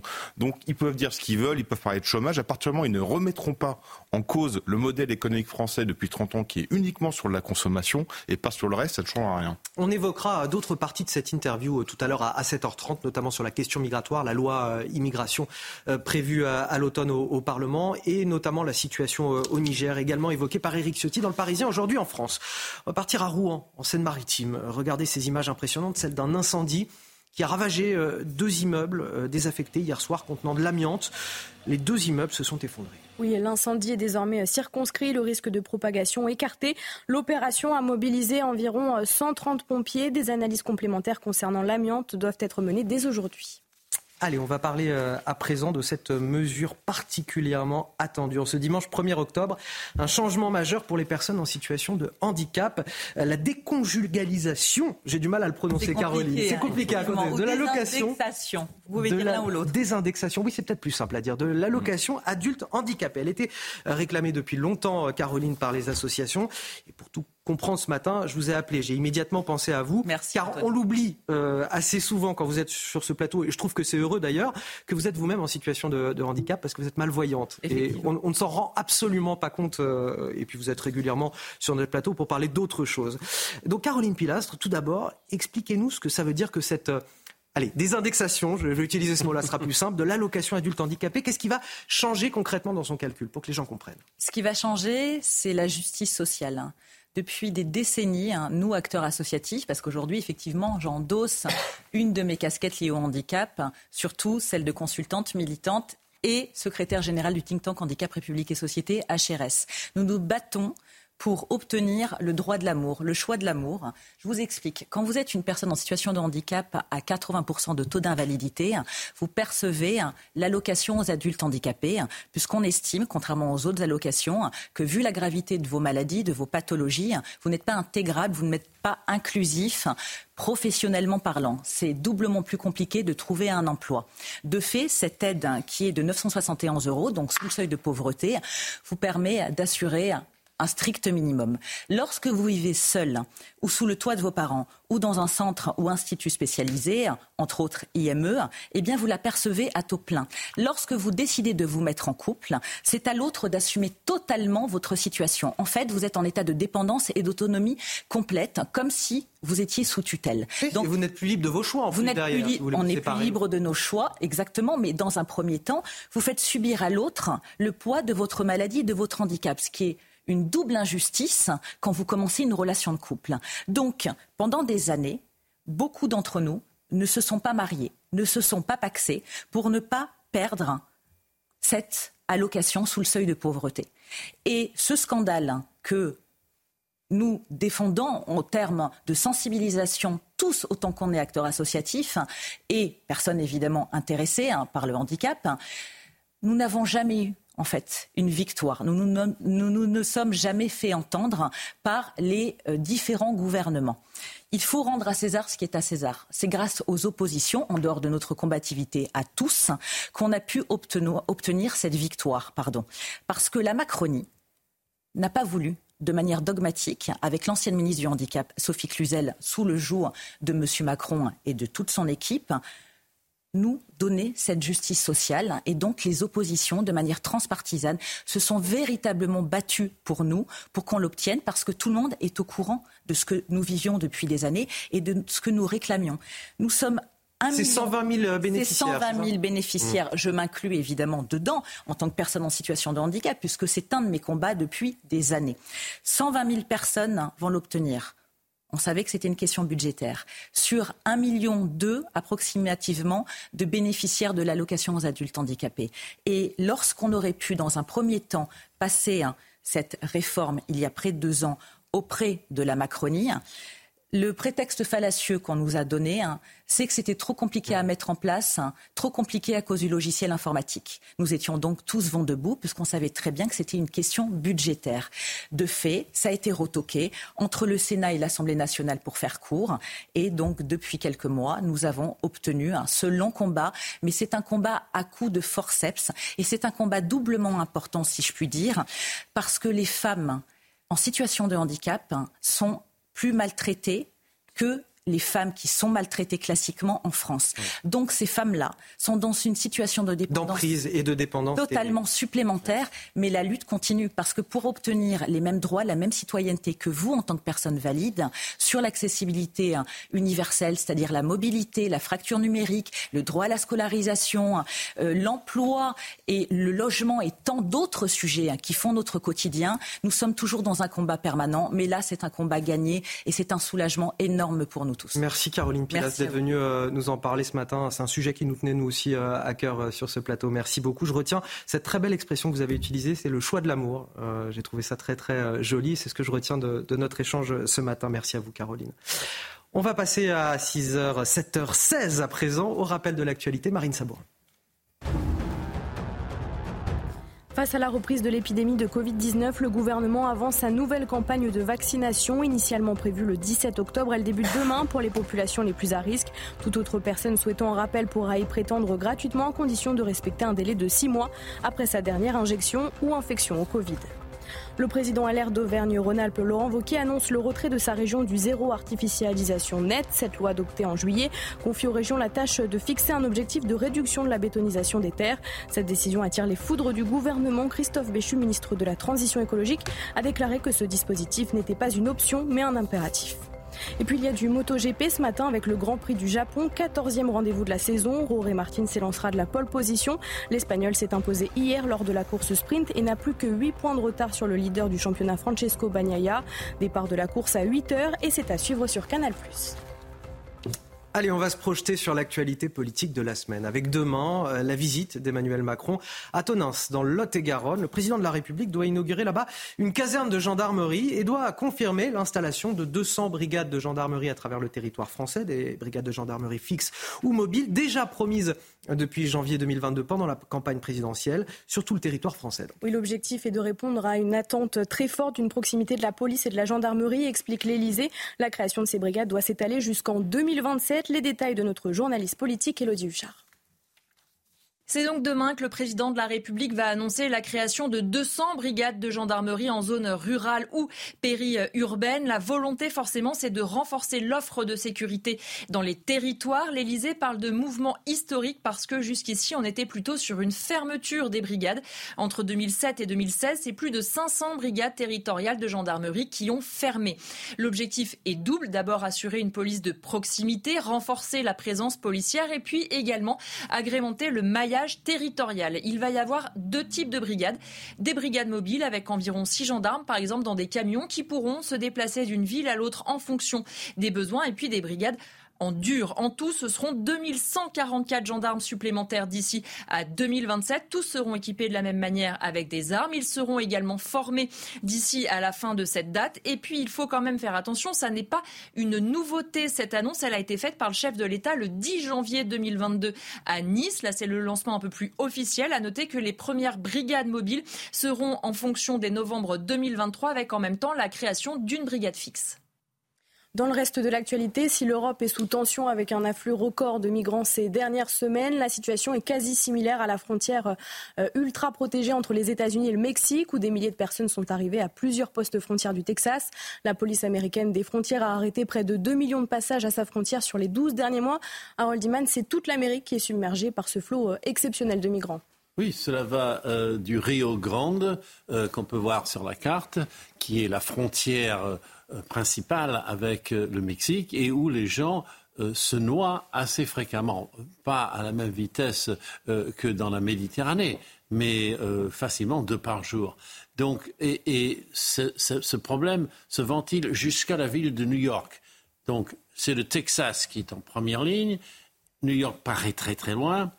La nouveauté, c'est qu'il y a tellement de migrants qui sont hébergés, par exemple, dans la ville de El Paso, euh, au Texas, qu'il y a un cri euh, d'alarme. On ne peut pas tenir, dit la municipalité. Et c'est la même chose à New York, où le maire démocrate Eric Adams a euh, quand même lui aussi tiré la sonnette d'alarme. Il a dit cette situation pourrait détruire sa ville parce qu'il y a minimum 17 000 migrants clandestins qui sont arrivés. En plus, il y a 30 000 qui sont hébergés par la ville et le coût est énorme. Il appelle à l'aide euh, fédérale et les mesures fédérales semblent ne pas suffire parce que tout le monde est intercepté. Personne ne rentre entre les mailles du, filet.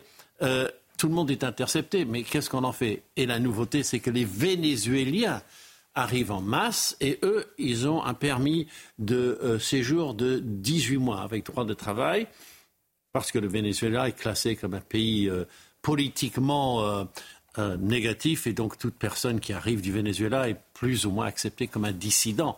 Donc tout cela submerge complètement le système et voilà pourquoi il y a ces cris d'alarme et bien sûr toute l'Amérique latine est en collapsus politique et surtout la partie plus près des États-Unis, le Mexique, l'Amérique centrale et le Venezuela. Merci euh, Harold Diman. On peut faire un parallèle entre ce qui se passe euh, là à la frontière euh, américano-mexicaine et, la vague migratoire aussi que, que, l'on connaît aux, portes de l'Europe et notamment à Lampedusa l'impression qu'en effet, c'est un mal qui est partagé par tout le monde. Alors après, c'est pas les mêmes volumes, euh, c'est pas la même population, euh, le flot euh, ne sera pas, euh, le volume sera pas le même parce que, euh, sauf si je suis nul en maths, a priori, ce qui viendrait de, du Mexique et d'Amérique du Sud est, est incomparable avec le nombre que de, de migrants venus d'Afrique qui risque de continuer à venir dans les prochaines années. mais en tout cas, ce qui est sûr, c'est qu'on se retrouve avec la même situation, c'est-à-dire qu'on a une, qu'on a, c'est quelque chose qu'on n'arrive pas à gérer alors que le modèle n'est pas le même. Aux États-Unis, il y a quand même une fermeté affirmée beaucoup plus forte et des moyens mis en place euh, a priori plus fermes. Et pourtant, les questions se posent aussi. Non, mais il y a deux, pour être très, très court, il y a deux variables qui sont très très différentes.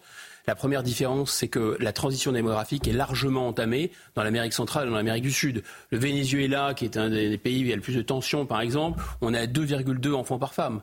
Voilà, quand vous allez en Mauritanie, vous êtes à 5, 6. Ça n'a rien à voir. Donc euh, la transition démographique en Afrique, elle est à venir, elle n'est pas terminée, avec euh, toujours euh, le phénomène d'explosion. La pression risque de s'accroître. Les, différences de pression, comme un peu des pressions météo entre les populations, n'ont rien à voir. Deuxième facteur massif, il faut pas en parler, mais c'est quand même très important, parce que ce qui compte, c'est pas la couleur de peau des gens. Ce qui compte, c'est la manière dont ils pensent, c'est leur culture, c'est la façon dont ils voient le monde. Et évidemment, un le logiciel religieux. la différence culturelle. Est... Bah, le logiciel religieux est central dans les banlieues euh, américaines où les choses se passent pas toujours très bien, où il y a du trafic de stupéfiants, etc. Ils prient la Vierge de Guadalupe. Ils disent pas la Akbar, ça change tout.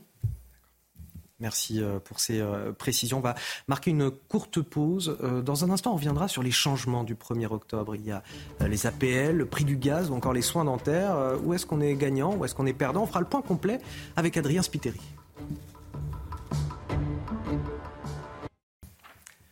De retour sur le plateau de la matinale week-end. Bon réveil à ceux qui nous rejoignent. On est encore ensemble jusqu'à 9h pour de l'info, de l'analyse des débats avec Marine Sabourin, avec Guillaume Bigot, Arthur de Vatrigan et Harold Iman pour l'actualité internationale. Voici, pour commencer, les titres de votre journal de 7h30. À la une, dimanche 1er octobre, aide au logement, prix du gaz ou encore soins dentaires. Il y a beaucoup de changements à prévoir aujourd'hui. Pour certains, on y gagne. Pour d'autres, on y perd. On fait le point complet avec Adrien Spiteri dans quelques instants. Ce chiffre délirant à présent, la taxe de séjour en Ile-de-France qui devrait augmenter de 200% en 2024. Il s'agit, semble-t-il, de financer les transports publics. Évidemment, les hôteliers sont vent debout. Nous verrons tout ça dans ce journal. Ils sont l'un des symboles de la capitale. Quel sera le sort des bouquinistes de Paris? Sommet de retirer des centaines de boîtes vertes avant la cérémonie d'ouverture des JO. Un retrait nécessaire, nous dit-on, pour des questions de sécurité. La mairie de Paris et l'État ont tenté d'apaiser les tensions cette semaine et promettent un accompagnement financier. Les bouquinistes sont-ils satisfaits? Vous les entendrez dans notre reportage sur les quais de Seine. Mais tout d'abord, pour commencer, avant de développer ces titres, la Tour Eiffel, l'Arc de Triomphe ou encore l'Assemblée nationale qui s'illumineront en, rose ce dimanche soir. C'est pour promouvoir le mois d'octobre rose, une campagne annuelle pour sensibiliser la population au cancer du sein. Et nous sommes en direct avec Sandrine Planchon. Bonjour, merci d'être avec nous ce matin. Sandrine Planchon, vous êtes directrice de l'association Ruban Rose. Euh, tout d'abord, on va faire le point complet avec vous.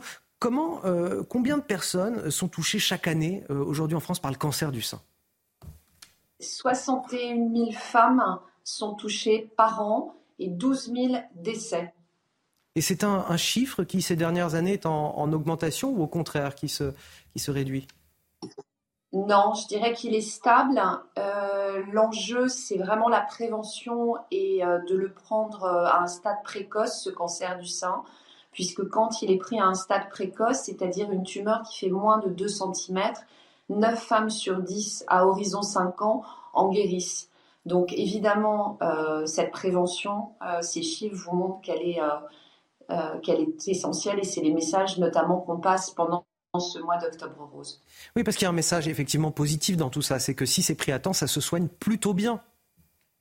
Absolument. C'est le premier cancer qui provoque la mortalité chez les femmes, mais encore une fois, pris à un stade précoce, avec des progrès de recherche, des traitements beaucoup plus euh, ciblés, beaucoup plus diversifiés, euh, une chirurgie qui est beaucoup moins invasive, les femmes peuvent en guérir. Et c'est vraiment le message qu'on veut faire passer, c'est pas être anxiogène, mais c'est de dire aux femmes, faites-vous suivre régulièrement par un professionnel de santé, pratiquez également l'autopalpation qui ne dispense pas je le précise, d'aller voir un professionnel de santé chaque année, mais euh, vraiment soyez dans la prévention. Alors vous avez commencé à nous le dire, j'allais vous poser la question comment on dépiste le cancer du sein, mais surtout du coup à quelle fréquence on doit se faire dépister? Alors euh, y a, d'abord il y a des cas particuliers puisqu'il y a des femmes qui peuvent euh, avoir une hérédité, avoir des cas dans leur famille, donc il existe aujourd'hui des dépistages personnalisés, mais on va dire que sur un, sur un cas général, on conseille aux femmes de ne pas attendre 50 ans pour euh, faire ce qu'on appelle le dépistage systématique, qui à partir de 50 ans se fait tous les deux ans et est pris en charge en France à 100%, euh, mais d'aller néanmoins se faire euh, palper les seins chaque année, soit par son médecin généraliste, soit par son gynécologue ou même par une sage-femme. Et ce message, on le martèlera tout au long euh, du mois d'octobre, mois d'octobre euh, rose. Merci beaucoup euh, Sandrine Planchon d'avoir témoigné ce matin sur notre antenne. Je le rappelle, vous êtes directrice de l'association Ruban Rose. Dans l'actualité également de ce dimanche 1er octobre, des changements plus ou moins agréables pour les Français, vous allez le voir. On va faire le point avec vous, Adrien Spiteri. Qu'est-ce qui va se passer concrètement à partir d'aujourd'hui? Eh bien, on va commencer d'abord avec les bonnes nouvelles, notamment pour les Français les plus euh, modestes, puisqu'un certain nombre d'aides vont être élargie ou revalorisée. C'est le cas notamment eh bien, de l'APL, l'aide personnalisée au logement. Elle est revalorisée de 3,5%, notamment eh bien, pour faire face à la hausse des loyers. Autre changement, le plafond du LEP, le livret d'épargne populaire, il passe de 7 500 à 10 000 euros. Son taux d'intérêt, lui, ne change pas et reste à 6%. Et puis l'aide versée également aux personnes en situation de handicap ayant des revenus modestes appelés AAH et désormais déconjugalisée. Alors qu'est-ce que cela veut dire? Eh bien qu'elle est attribuée et calculée sans tenir compte de la situation du euh, conjoint. Alors on ferme cette page bonne nouvelle et on va parler maintenant des sujets qui fâchent un petit peu plus en ce début euh, du euh, mois d'octobre avec notamment l'augmentation du prix du gaz plus 9,21 euros le mégawattheure. Mais ce n'est pas la seule augmentation. Le coût des livraisons de livres achetés sur Internet va également augmenter. Dans le détail, pour une commande inférieure à 35 euros, des frais de livraison sont désormais obligatoires. Objectif, encourager les ventes en librairie euh, physique. Et puis également, les soins dentaires sont désormais moins bien remboursés par la sécurité euh, sociale à hauteur de 60% contre 70% auparavant. Enfin, on ne pouvait pas parler de ces changements sans évoquer la baguette de pain. Les boulangers doivent désormais réduire la teneur en sel, soit 1,4 g de sel pour 100 g de pain. Alors cela aura-t-il un impact ou non sur le goût? On voulait juger. Je suis bien curieux d'acheter ma baguette de pain euh, tout à l'heure pour euh, le savoir. Merci euh, Adrien Spiteri. La baisse de quantité de sel dans les baguettes, effectivement, les professionnels du secteur se sont engagés à baisser leur grammage de 10%, un, engagement qui remonte déjà à, mars 2022. Oui, car une surconsommation de sel peut provoquer de l'hypertension, de l'obésité et autres maladies cardiovasculaires. Mais cette mesure divise les boulangers et les clients. Illustration à Savenay en Loire-Atlantique avec Michael Chailloux. À partir du 1er octobre, nouveau coup de frein sur le sel dans le pétrin. D'un gramme 5 pour 100 grammes de pain, on passe à 1 gramme 4 chez les boulangers traditionnels. Ça complique les choses, estime cet artisan. Je trouve que c'est euh, très peu, puisque en fait euh, le sel apporte beaucoup de goût euh, au niveau du pain. Et au niveau de l'étape de fabrication, il a son rôle à jouer aussi. au niveau de la fermentation, au niveau de la couleur euh, par rapport à la cuisson. Depuis 2015, la quantité de sel dans le pain a déjà fondu de 20% sous l'impulsion des boulangers eux-mêmes. Pour pallier cette baisse, plusieurs techniques existent, ajouter plus de levain ou encore utiliser une fermentation longue. Cette fermentation-là va durer 24 heures et c'est avec ces techniques-là qu'on donne du goût au pain euh, en mettant un peu moins de sel. tout ce qu'on fait, on, on, le fait pour nos clients aussi, et puis pour notre santé, pour la santé de nos clients. L'Organisation mondiale de la santé préconise 5 grammes de sel par jour, alors que les Français sont plutôt à 8. On se trompe de cible, estime ce boulanger. Si vous mangez une baguette bagatelle euh, entière, vous allez manger 1 gramme de sel, alors qu'on a le droit à 5 grammes. Je pense qu'il y a beaucoup d'autres produits euh, dits industriels, les jambons, les plats cuisinés et autres, qui eux en contiennent beaucoup pour leur conservation et pour aussi euh, masquer un peu les goûts. Pendant un an, la Confédération nationale de la boulangerie organisera des contrôles chez ses adhérents en espérant ne pas avoir recours à la réglementation. Ça croustille. Alors Guillaume Bigos, c'est pas le, sel dans le pain qui vous a marqué, vous, c'est euh, l'augmentation des APL. Oui, bah oui, parce qu'en fait, je ne sais pas si vous connaissez ce, jeu qui résume assez bien en fait euh, la politique de notre président depuis 2017, s'appelle le bon taux. C'est-à-dire que, hop, regardez, hop, hop, il faudrait montrer, il n'y a même pas besoin de, dire des mots. Donc vous commencez par baisser les APL fortement en 2017, et hop, hop, hop, en 2023, vous les augmentez un petit peu juste au seuil de l'inflation. Voilà. Ça. Et après, vous dites formidable, sous vos applaudissements. Vous baissez de 500 le nombre, alors c'est pas Emmanuel Macron, mais le nombre de brigades de gendarmerie, et après vous en augmentez de 200, ça fait quand même moins 300, mais sous vos applaudissements. Vous comprenez C'est le bon taux. Hop, ça a disparu. Vous savez quoi Je vais vous parler d'un autre tour de passe-passe. Ça va vous faire parler, ça aussi, je pense, autour de la table. La colère des, des professionnels de l'hôtellerie francilien. Le gouvernement vient d'annoncer la hausse de la taxe de séjour pour les nuits d'hôtel euh, à Paris et en Ile-de-France plus largement pour financer les transports publics. Euh, cette taxe, elle devrait tripler. L'accord a été euh, passé mardi entre le ministre des Transports Clément Beaune et la présidente de la région, la présidente LR Valérie Pécresse. Oui, cette hausse de la taxe actuellement comprise entre 20 centimes et 5 euros par nuit et par personne pourrait fortement pénaliser le tourisme français, comme l'explique Franck Trouet, délégué général du groupement des hôtelleries et restaurations de France. Écoutez. Les touristes, ils ne décident pas obligatoirement d'aller à Paris ou en France. Euh, ils vont en Europe, ils vont à Amsterdam, ils vont à Londres, ils vont à Berlin, ils vont à Barcelone, euh, ils vont en Italie. Euh, et là encore, ils regardent les prix. Donc lorsque les prix vont être affichés avec cette augmentation, croyez-moi que euh, ça va avoir un effet négatif sur notre tourisme. On peut aisément dire que Paris deviendrait une des villes où la taxe de séjour et donc la fiscalité est la plus élevée. On a les représentants de l'hôtellerie qui euh, dénoncent un, un, matraquage fiscal, vous les comprenez, euh, Guillaume Bigot?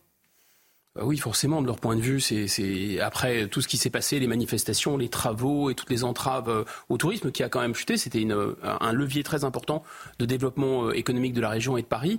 Mais bon, je pense qu'il vaut mieux quand même taxer euh, des gens qui ont des, vraiment des moyens importants. Moi, je réserverais ça plutôt peut-être à, du tourisme haut de gamme pour pas pénaliser les gens à petits revenus. Mais enfin, vous savez, il y a beaucoup de, de ressources qu'on n'ose pas prélever sur les euh, sur les étrangers. Par exemple, les étudiants étrangers. Moi, j'ai dirigé des écoles de commerce. Je peux vous dire qu'il y a beaucoup d'étudiants chinois qui ne voulaient pas s'inscrire à l'université parce que c'était gratuit. Et ils disaient, mais attendez, c'est pas normal puisque c'est gratuit. Moi, je ne vais que là où c'est cher. Donc, je pense qu'on pourrait attirer beaucoup plus d'étudiants étrangers en les faisant payer, par exemple, dans les facs françaises. C'est extrêmement choquant. Donc, oui, pourquoi pas. Euh, J'aimerais savoir où part notre pognon. Parce que bah, là, ce qui nous est dit, c'est les transports publics. il y a de quoi faire. Je sais pas, vous avez vu les C'est pour financer les transports publics. Donc on crée une taxe supplémentaire pour financer des, transports publics. Mais déjà, comment utiliser notre argent? Parce que je sais pas chez vous, mais j'ai pas l'impression que mes impôts diminuent et que les taxes, notamment à Paris, le foncier et compagnie, euh, baissent ça fait que augmenter. Et là, on rajoute une taxe supplémentaire. Alors après, c'est malin, ils vont taxer les touristes. Les touristes, euh, ils vont pas voter en Ile-de-France, ils vont pas voter à Paris. on, va taxer ceux qui votent pas, c'est pratique. Mais il faudra peut-être quand même qu'elle nous fasse et Madame Pécresse et Madame Hidalgo, même si on a une idée de la, comptabilité de Madame Hidalgo, un petit bilan de où est-ce que parlent les taxes euh, des, euh, des franciliens. C'est vrai qu'il faut être prudent, il ne faut pas que ça diminue le nombre de touristes, quoi. Allez, on va passer à. Qui marche en France. On va ouvrir une page judiciaire à présent. 15 personnes interpellées mardi, mises en examen après l'incendie de la mairie de la ville de Persan, dans le Val d'Oise. Ces individus avaient également endommagé le poste de police municipale le 30 juin dernier. C'était dans le cadre des émeutes liées à la mort du jeune Naël à Nanterre. Les mises en cause ont été placées sous contrôle judiciaire. Au 1er août, 1989 personnes ont été euh, condamnées, dont 90% à une peine d'emprisonnement, selon le ministère de la Justice. Alors on en parlait tout à l'heure, Eric Ciotti dans le Parisien aujourd'hui en France qui euh, la politique du gouvernement. Vous en parlez, euh, le chef de file des Républicains critique vertement le budget 2024, mais pas que. Le président euh, LR revient également sur le projet de loi euh, immigration, le grand projet de la rentrée du gouvernement qui rencontre encore euh, la forte opposition de la droite, la droite qui regrette de ne pas avoir ses propositions prises en compte. Voici ces mots, on en est à un degré zéro de la consultation, nous n'accepterons jamais, sous quelque forme que ce soit, l'extension des principes de régularisation des clandestins.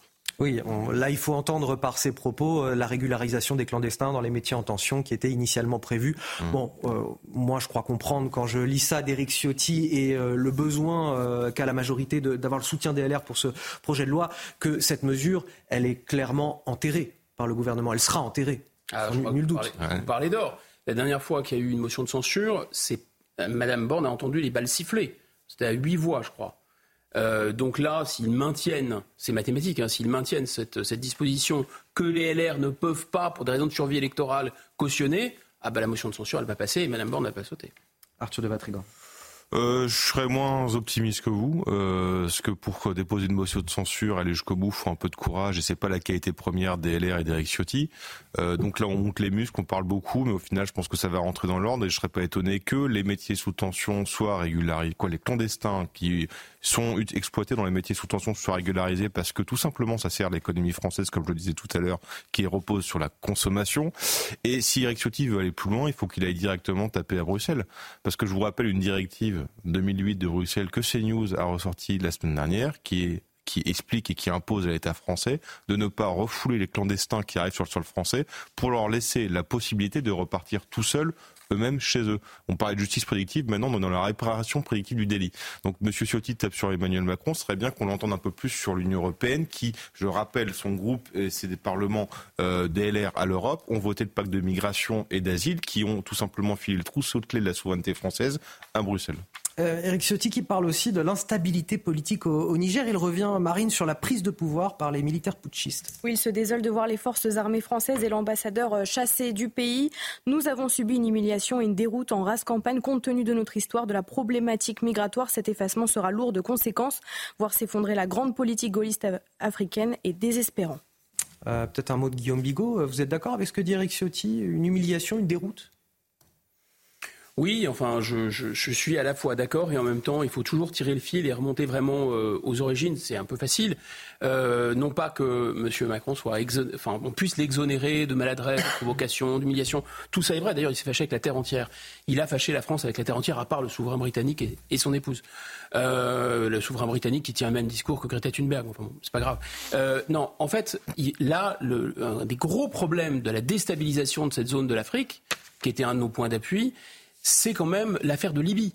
Donc, euh, suivez mon regard, qui a fait sauter la Libye pour faire plaisir à BHL et aux anglo-saxons et qui a déversé des tonnes d'armes parce que la DGSE, euh, croyez-moi, on a, on a parachuté un paquet. Et ces armes se sont retrouvées dans des katibas et euh, les gens qui étaient refoulés par l'Algérie au sud de l'Algérie ont mis, comme on dit, le dawa dans toute cette région. Voilà, au grand et les populations civiles, ça a rallumé des, vieilles guerres ancestrales entre les différentes populations et cette, cette région est devenue vraiment ingérable. Et ensuite, on comprend l'enchaînement. 7h45 sur CNews, c'est l'heure du rappel de l'actualité.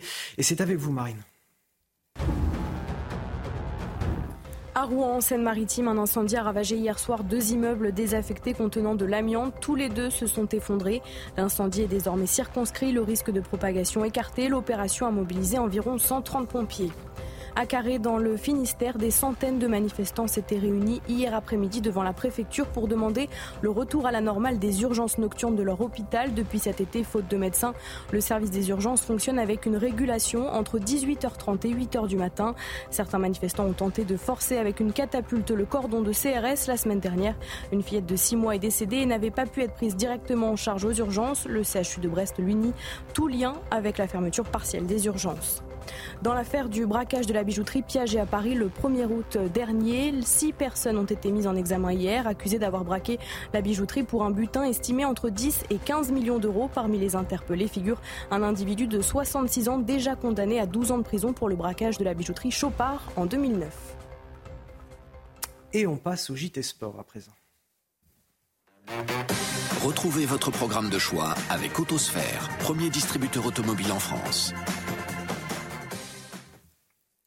Et Marine, il y avait de la Ligue 1 hier soir avec euh, l'affiche Monaco-Marseille. Oui, pour le premier match de Gattuso, le nouvel entraîneur de l'Olympique de Marseille s'est montré euh, offensif. L'OM s'est montré offensif, mais ce n'a pas suffi pour battre les Monégasques. Monaco, mené deux fois au score, a finalement battu l'OM 3-2 et se positionne provisoirement à la tête de la Ligue 1.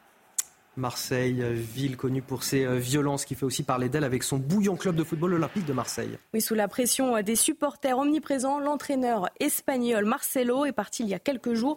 Le président Pablo Longoria a failli démissionner. Les menaces des supporters sont traditionnelles à Marseille, sauf en 2004 lorsque l'ancien boxeur Louis Acariès a pris le club en main et qu'il a fait appel notamment à un parrain du milieu marseillais pour apaiser le climat. Une interview exclusive à suivre dans le JDD et, à, à 16h dans 180 80 minutes info euh, sur CNews. Écoutez un extrait. Je ne vais pas faire son apologie là, hein euh, on va pas tout mélanger. Mais je savais que, euh, que c'était un type qui m'admirait au niveau de ce que j'ai fait dans ma carrière. Et moi, la façon comme quelquefois je le voyais de temps en temps d'abord dans mes combats, des organisations que je faisais, qu'il était au premier rang, et c'était un client, qu'on le veuille ou pas, à mon ami Sophie Beauté, faut bien, mon l'avocate Sophie Beauté, qui était mon ami intime, donc je le voyais. Et quand je suis allé, il ne comprenait pas pourquoi je venais là. Et je lui ai expliqué. Ah, il me dit, non, si c'est le bien pour l'OM, ceci pour tout le monde, pour toi, écoute, on va essayer, laisse-moi, je vais appuyer sur des... Et puis il a appuyé sur des boutons. Et il ne faut pas savoir lesquels. Voilà. Vous avez profité de votre programme de choix avec Autosphère, premier distributeur automobile en France. La suite de notre JT, on va parler euh, à présent des bouquinistes sur les quais de Seine, euh, symbole aussi de la ville euh, de Paris. Ils sont sommés de déplacer leurs boîtes avant la cérémonie d'ouverture des, JO 2024. 600 boîtes qui doivent être démontées sur les 900 présentes dans la capitale. Jeudi dernier, un, échange assez vif s'est déroulé entre les bouquinistes et la mairie de Paris à la préfecture de police. Oui, la mairie a tenté de les rassurer, mais les professionnels restent inquiets quant à leur avenir. Témoignage recueilli par Axel Rebaud. Le récit est signé Dounia Tengour et Sandra Thiombo sur ses positions. Les boîtes vertes des bouquinistes devront être démontées avant le début des JO. Installés sur les parapets du front de Seine, ils poseraient un problème de sécurité pour la cérémonie d'ouverture. En échange du démontage, la ville multiplie les annonces. Un accompagnement pour enlever puis réinstaller les boîtes ou encore la création d'un village des bouquinistes.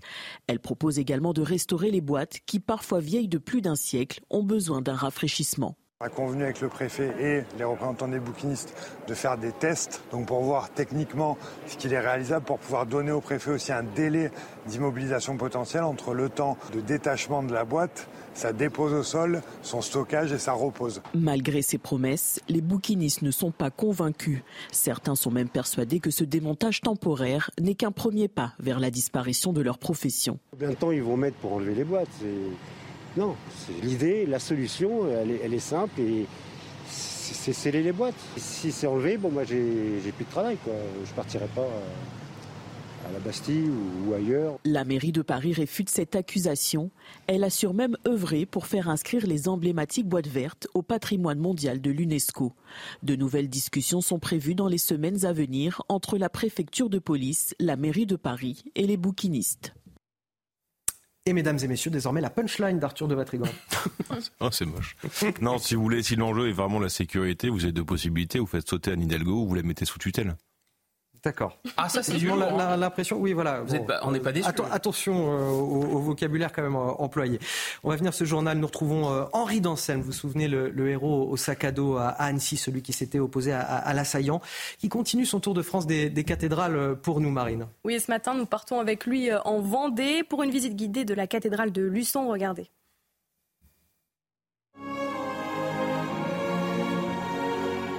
Bonjour les amis, me voilà maintenant en Vendée à la cathédrale Notre-Dame de l'Assomption de Luçon, qui est aussi la cathédrale du cardinal de Richelieu que vous connaissez bien. C'est l'une des dernières cathédrales en France qui possède encore son évêché collé à la cathédrale. Je vous emmène découvrir Allez, c'est parti. Avant de devenir cathédrale, Luçon était une abbaye bénédictine de style roman. Elle ne fut rendue gothique qu'au XVe siècle en suivant le plan d'origine. Cela explique la particulière étroitesse de sa nef et sa taille globale modeste. Lorsque je l'ai visitée, d'importants travaux de restauration étaient en cours sur le baldaquin. Il s'agit de cet énorme décor baroque qui surplombe l'autel dans le chœur. Bien sûr, je me suis amusé à grimper partout où je pouvais, d'abord au niveau de l'orgue qui est une merveille cavaille-école encore mécanique, puis dans le clocher, mais aussi dans la charpente. Et quelle ne fut pas ma surprise de découvrir une toiture particulièrement basse due à sa structure en tuiles typique de la Vendée et du Midi. Vraiment, faut pas être gros pour passer dans la charpente de Luçon. Hop là, je peux même pas me lever. Mais je ne peux pas quitter Luçon sans vous montrer son formidable évêché au sein duquel on retrouve les traces du passage de Richelieu avant qu'il ne devienne cardinal. Mais aussi sa magnifique bibliothèque qui comporte plus de 40 000 ouvrages anciens appartenant encore au diocèse. À bientôt pour une nouvelle cathédrale. Allez, on va marquer une courte pause. Merci Arthur de Vatrigan, directeur de la rédaction de, l'Incorrect, d'avoir passé cette heure avec nous. On revient dans un instant. On va parler euh, de la disparition de Lina, 15 ans, dans le département euh, du Bas-Rhin. Euh, toujours introuvable, cette jeune fille. On fera le point sur l'enquête, un point complet avec nos envoyés spéciaux sur place dans un instant. Réchauffez-vous le cœur. La météo avec la nouvelle technologie Core MCZ plus respectueuse de l'environnement. MCZ, poêle et cheminée. 7h59, la météo de Karine Durand. Karine, avec un, dimanche 1er octobre qui pourrait tout aussi bien être un, dimanche 1er juillet. Oui, exactement. Un temps absolument exceptionnel, un ciel dégagé, de la vraie chaleur. C'est ce qui vous attend au cours de la journée. On a quand même quelques brumes brouillards qui se dissipent déjà actuellement euh, très vite hein, du côté euh, du centre ou encore de la région euh, Grand Est ou encore des bords de la Méditerranée. Il y a des nuages qui ne vont pas se dissiper du tout par contre sur une zone très isolé. C'est vraiment uniquement sur la pointe de la Bretagne.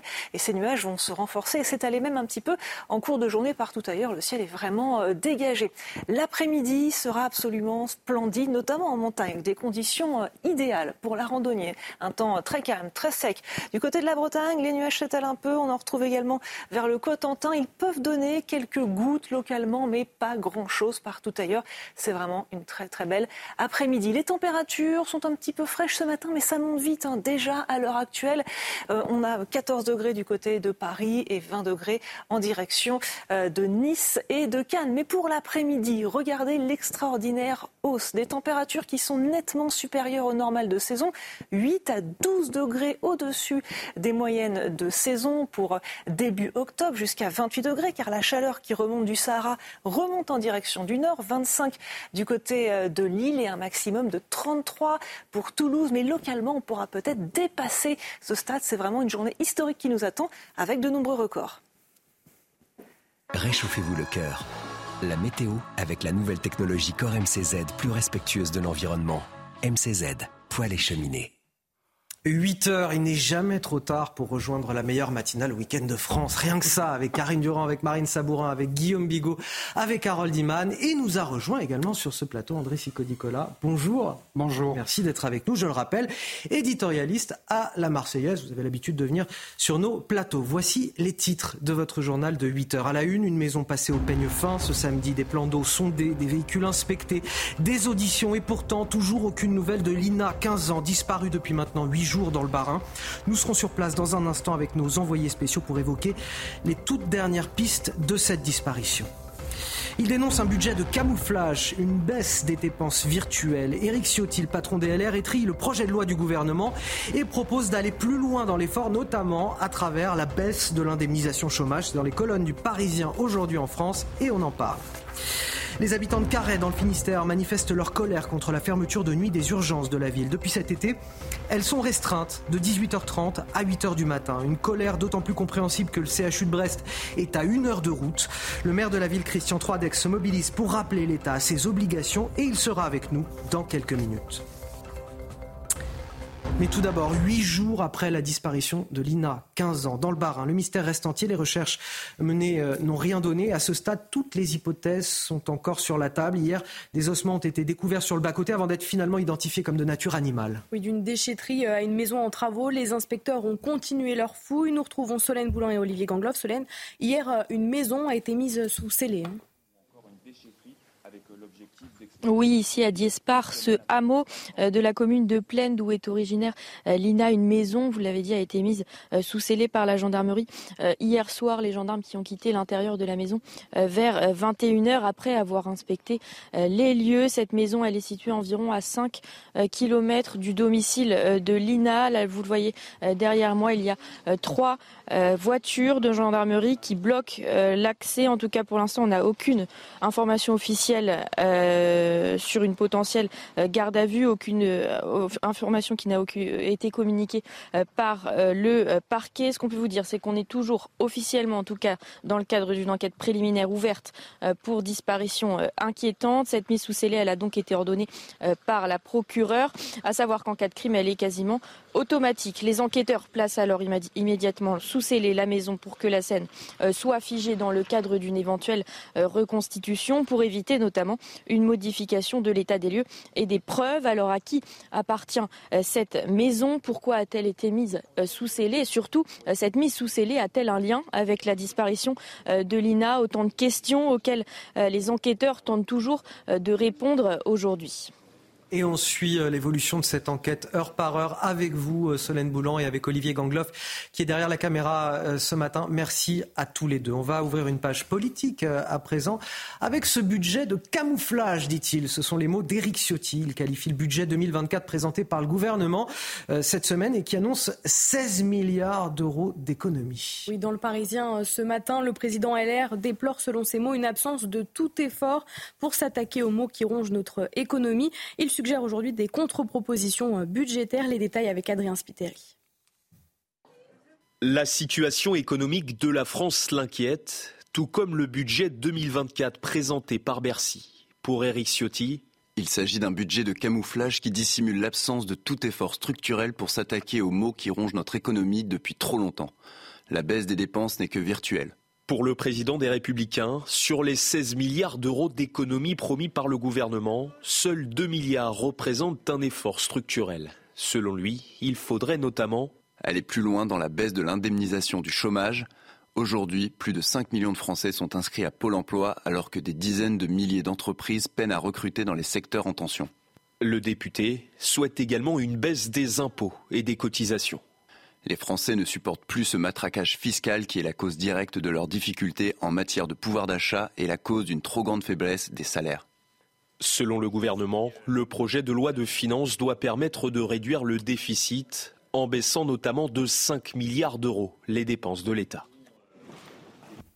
André Sicodicola, vous abondez dans le sens d'Éric Ciotti sur euh, les dépenses budgétaires de la France quand il nous dit que la situation se dégrade, que la France devient le mauvais élève de l'Europe en la matière? On peut s'interroger quand même, parce que bon, là, il se présente un peu euh, comme le, père austérité. Il en rajoute en quelque sorte et il reste sur cette, sur cette voie qui, qui Ça a toujours été celle des LR. Celle des LR, oui. Encore qu'il faudrait peut-être qu'il aille voir les maires de LR de France qui lui diront un petit peu de la façon dont il souffre du fait qu'il y a eu depuis grosso modo 5 ans maintenant une baisse des dotations qui équivaut à 5 milliards, le chiffre qu'il citait à l'instant, d'euros. Euh, non, là on peut s'interroger, c'est que euh, qu'est-ce que propose M. Ciotti? Il propose en fait euh, une double peine pour les chômeurs. Être au chômage, c'est déjà un problème. En général, les gens ne réclament pas d'être au chômage. On les met au chômage. Et d'autre part, il veut abaisser encore leurs allocations. Double peine pour eux. Alors que dans le même temps, et c'est là où ça ne va pas, c'est qu'on assiste à des, produits des profits absolument faramineux. Jamais la France est, devenue championne d'Europe en termes de versement de dividendes auprès des actionnaires. Donc on voit bien qu'il y a un déséquilibre les inégalités s'aggravent et ce que veut faire M. Ciotti, c'est les aggraver. Ah, est-ce qu'on ne peut pas aussi euh, aider plus efficacement ceux qui cherchent un emploi à en trouver un dans des domaines où on recherche de l'emploi? Il nous dit, bah voilà, il y a des milliers d'entreprises qui recherchent. Mais bien sûr qu'il faut des incitations. Mais la première incitation, c'est laquelle? C'est la valeur du travail, c'est-à-dire c'est le salaire. Commençons peut-être par augmenter les salaires? La France aujourd'hui est euh, tête de gondole en matière de comment de non pas de rentabilité mais euh, d'efficacité. Pourquoi? Parce que le coût du travail, le prix du travail a baissé considérablement au cours de ces années. L'Allemagne est au deuxième rang maintenant. Pourquoi? Parce qu'elle a augmenté les salaires.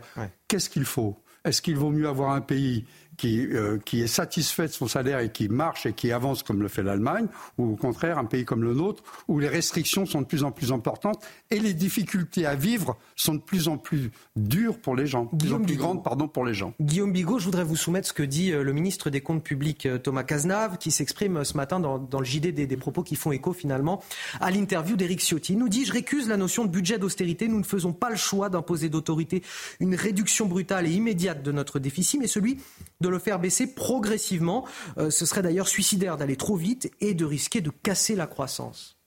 Mais le problème, c'est le en même temps. C'est que d'abord, euh, tous les économistes vous le diront, c'est pas au moment où vous montez les taux d'intérêt, c'est pas au moment où il y a une, euh, une décélération très nette de la croissance, pour pas parler de récession, parce qu'il y a une récession en réalité en Allemagne. Euh, et elle, est déjà, en France. Ces chiffres sont tout à fait frelatés. On parle par exemple de 7,2% de la population active au chômage, ce qui, ce qui dans leur bouche veut dire de plein emploi. C'est déjà très très différent du plein emploi. Mais en réalité, euh, si on en croit Pôle emploi, c'est déjà 3 millions de personnes dans la catégorie A. Et puis vous avez tous les gens qui ne sont pas en activité. La France, c'est non seulement euh, le champion du monde de l'endettement, mais c'est aussi le champion du monde de l'inactivité. Il y a une, un taux d'inactivité de la population active qui est colossal. Je suis assez d'accord avec le diagnostic qui est posé. Hein. C'est aussi et surtout euh, parce que euh, les salaires ne ne montent pas et on oublie que ces indemnisations chômage, c'est finalement beaucoup les, salariés qui les payent. En fait, ils les cotisent. Donc, quand on vous dit par exemple 60 milliards, mais c'est complètement faux parce qu'il y a de l'argent qui rentre et de l'argent qui sort. Le delta, il est de quoi? De 5-6 milliards? Voilà. Est-ce que c'est là-dessus qu'on va faire des économies? Moi, je pense que non. Donc, en fait, c'est pas au moment où il y a une récession qu'on va faire des économies. C'est au, c'est surtout qu'on a on a d'une certaine façon claqué un pognon de dingue sur des mesures absurdes euh, contre le Covid, par exemple. On a, fait des trous, on les a rebouchés. On a claqué un pognon de dingue en déclenchant une, euh, inflation absolument artificielle sur l'énergie qui est massive, en faisant n'importe quoi sur le nucléaire et en, et en, frappant la Russie de taxes pour ensuite racheter le pétrole de la Russie revendu par l'Inde plus cher. Enfin, tout ça, c'est une politique de gribouille totalement absurde. Et maintenant, on en paye le prix. Au moment où on est en récession, il dit il ne faut pas faire d'économies. Mais ils en font quand même des économies. La raison majeure pour laquelle ils font des économies, c'est à la fois l'envolée des taux, le service de la dette. On va s'arrêter juste un instant là-dessus. Le service de la dette, qu'est-ce que c'est? C'est juste rembourser les intérêts de la dette. Cette année, 50 milliards. 50 milliards prélevés dans nos poches pour payer qui? Pour payer des retraités euh, en général des rentiers, allemands, américains, etc., qui ont prêté à la France. Pour faire rouler la dette, il faut réinjecter 50 milliards. C'est complètement fou. La question du budget, intimement liée finalement à celle de nos services publics et notamment en matière de santé. Je voudrais qu'on s'intéresse à ce qui s'est passé à, Quimper hier dans le Finistère. Près d'un millier de personnes ont défilé hier des habitants en colère car depuis cet été, les urgences de l'hôpital de Carhaix sont fermées le soir et la nuit entre 18h30 et 8h du matin. Une situation insupportable et on peut le comprendre puisque le CHU de Brest est à une heure de route. J'avais envie d'en parler euh, ça me semble assez symptomatique des maux qui rongent notre système de santé et plus globalement de nos services publics qui se dégradent hein, sur nos territoires. Nous sommes en direct avec le maire de Carré, justement, Christian Troidec. Bonjour. Merci d'être avec nous euh, ce matin dans la matinale de, CNews. Vous êtes euh, vous-même en colère face à cette situation. Racontez-nous concrètement ce qui se passe là dans cet hôpital depuis cet été. Vous n'avez quoi plus de personnel soignant pour permettre un, fonctionnement normal du service d'urgence? L'hôpital de Carré, il est fusionné avec l'hôpital de Brest. Donc nous dépendons totalement évidemment des, décisions aujourd'hui du CHU de Brest. Euh, ces décisions sont dramatiques pour la population euh, locale ici euh, dans la région de Carhaix. C'est environ, Carhaix c'est 8000 habitants, mais son pays c'est 80 000 habitants, qui se trouvent donc privés de soins pendant toute une période, une période très longue, puisque pendant le mois de juillet et le mois d'août, les urgences de l'hôpital de Carhaix ont été fermées totalement, aussi bien jour que nuit. donc tous les transferts se faisaient vers les grands hôpitaux de la région. Hein, vous le rappelez, à, plus d'une heure de route, hein, que ce soit Brest, Quimper, Saint-Brieuc, Morlaix. Et puis, euh, une promesse avait été faite, un engagement a été pris au 10 août, lorsque euh, la directrice régionale de l'ARS, Mme Noguera, a rendu visite euh, à l'hôpital de Carhaix. Elle nous avait dit clairement que, à partir du 1er septembre, on retrouverait un rythme normal d'ouverture des urgences, à savoir, bien sûr, 24 heures sur 24 et 7 jours sur 7. Et puis, patatras, quelques jours plus tard, elle revenait sur son engagement et donc, euh, les urgences ne sont ouvertes aujourd'hui que le jour et totalement fermées la nuit, ce qui amène évidemment à ce que euh, les pompiers sont désormais chargés de faire les transferts sur d'autres établissements et également se sont joints au mouvement, puisque hier après-midi, également, il y avait beaucoup de pompiers présents avec leur tenue pour dire que ce n'est pas leur travail que de passer des heures sur la route avec les risques que ça comporte, la fatigue évidemment, et puis aussi euh, le fait que ce sont des, pompiers bénévoles qui le lendemain doivent travailler et, après une nuit sans sommeil, imaginer les risques qu'ils peuvent prendre dans leur propre métier.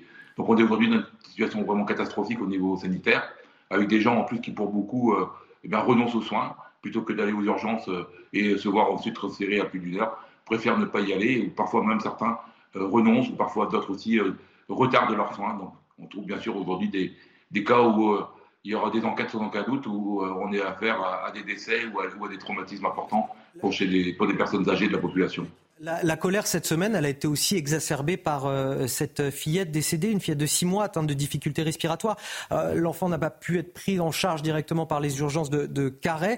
Je précise néanmoins que le CHU de, Brest dit que ce n'est pas lié à la régulation du, service d'urgence. Oui, d'abord, il faut respecter le, deuil de la famille. C'est la fille d'un gendarme de, la brigade de, Carré. Et euh, sa maman, d'ailleurs, travaille aussi à, l'hôpital. Donc, euh, je crois qu'il est trop tôt pour tirer des, conclusions en la matière. Mais évidemment, ça, a apporté du trouble supplémentaire dans les esprits. Je trouve que les gens doutent aujourd'hui.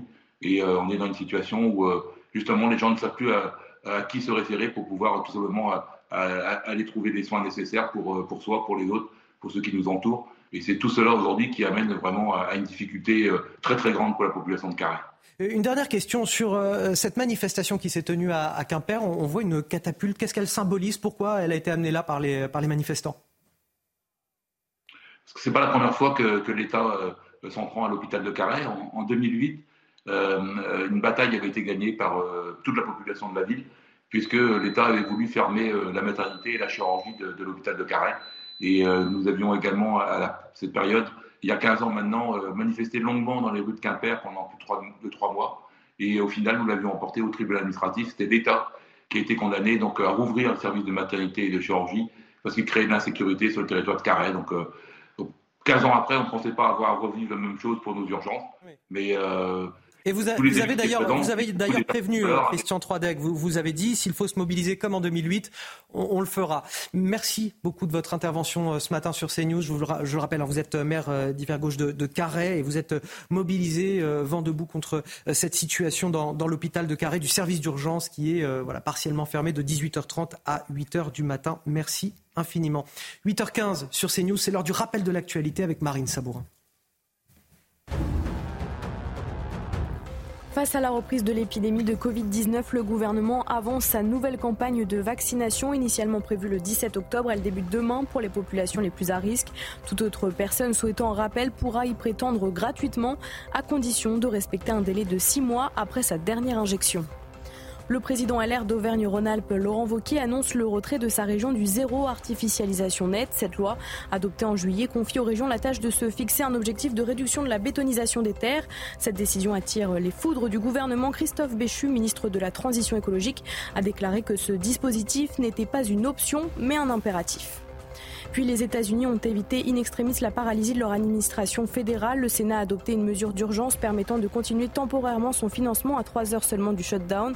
La mesure d'urgence adoptée par le Congrès américain prévoit que l'administration américaine continue d'être financée pendant 45 jours. On en vient à présent à cette euh, mesure sociale qui était très attendue par euh, les personnes en situation de handicap. L'allocation aux adultes handicapés est dorénavant calculée de façon individuelle, c'est-à-dire qu'on euh, ne tient plus compte des revenus du conjoint. Oui, avec cette réforme, plus de 120 000 personnes handicapées en couple devraient voir leur allocation augmenter. Les détails avec Célia Gruyère et Sandra Tchombo. C'est une réforme que les associations attendaient depuis longtemps. Pour de nombreuses personnes bénéficiant de l'allocation adulte handicapé, la déconjugalisation de cette aide représente un grand pas en avant. Jusqu'à présent, le versement de cette aide était conditionné à un calcul qui prenait en compte les revenus du couple. Désormais, seules les ressources individuelles du bénéficiaire seront enregistrées, et ce, même s'il est en ménage. Ce nouveau calcul se veut plus avantageux. Pour exemple, pour les bénéficiaires défavorablement impactés par la réforme, la conjugalisation restera en vigueur. Cette réforme devrait impacter 120 000 personnes handicapées. Elles devraient voir leurs prestations augmenter de 350 euros par mois en moyenne. Le premier versement arrivera début novembre pour les droits du mois d'octobre. Guillaume Bigot, voilà une dépense juste selon vous? Oui, ça nous a été brillamment euh, ce matin expliqué euh, par Caroline Pilastre. Par Caroline Pilastre, euh, qui, en fait, c'est quand on n'est pas concerné par le problème, on le comprend pas bien. En fait, c'est assez simple. Vous êtes finalement, vous faites peser à votre conjoint lorsque vous êtes en couple et handicapé une sorte de responsabilité, une sorte de charge. C'est-à-dire qu'en fait, et c'est une des raisons pour lesquelles ces personnes souvent ne se paxent pas, ne se marient pas, parce qu'ils ont peur de perdre cette allocation. Donc là, ça me paraît très important. C'est un, un signe d'autonomie extrêmement important euh, et, un, et, un, symbole de quelque sorte de voilà, il y a, un, un, détachement entre le poids affectif hein, et le poids financier. C'est une mesure sociale euh, que vous saluez, André Sicodicola Oui, sociale et je vais dire c'est une mesure euh, humaniste. Humaniste. en ce sens qu'on libère les gens. on est au-delà finalement. On, on, libère les, on libère les individus qui sont déjà, je veux dire, dépendants de par leur euh, leurs problèmes, leurs problèmes de santé. Ils sont en effet victimes d'une double peine. On les libère d'une dépendance, en réalité. Euh, et ça, je pense que c'est très très important. Euh, ça, concerne quand même 1 200 000 personnes. C'est donc mm. très très important. Comme, euh, euh, il y a 120 000 personnes, 120 000 bénéficiaires, 120 000. 120 000, pardon. Euh, je vous ai dit 1 million. Oui, 1 million 200 000. Vous avez rajouté un zéro. Mais oui, non, je trouve que ça, concerne beaucoup plus de personnes. Ça, c'est l'allocation. L'allocation. déconjugalisation. Oui, oui, d'accord. Mais je parlais de l'allocation en général, handicapé. et on s'aperçoit d'ailleurs que cette, cette, cet octroi, cette, cette comment cette aide qu'on apporte aux, gens handicapés, le volume ne cesse d'augmenter. Et il y a un effet euh, tout à fait euh, étonnant et pervers euh, de la retraite à 64 ans.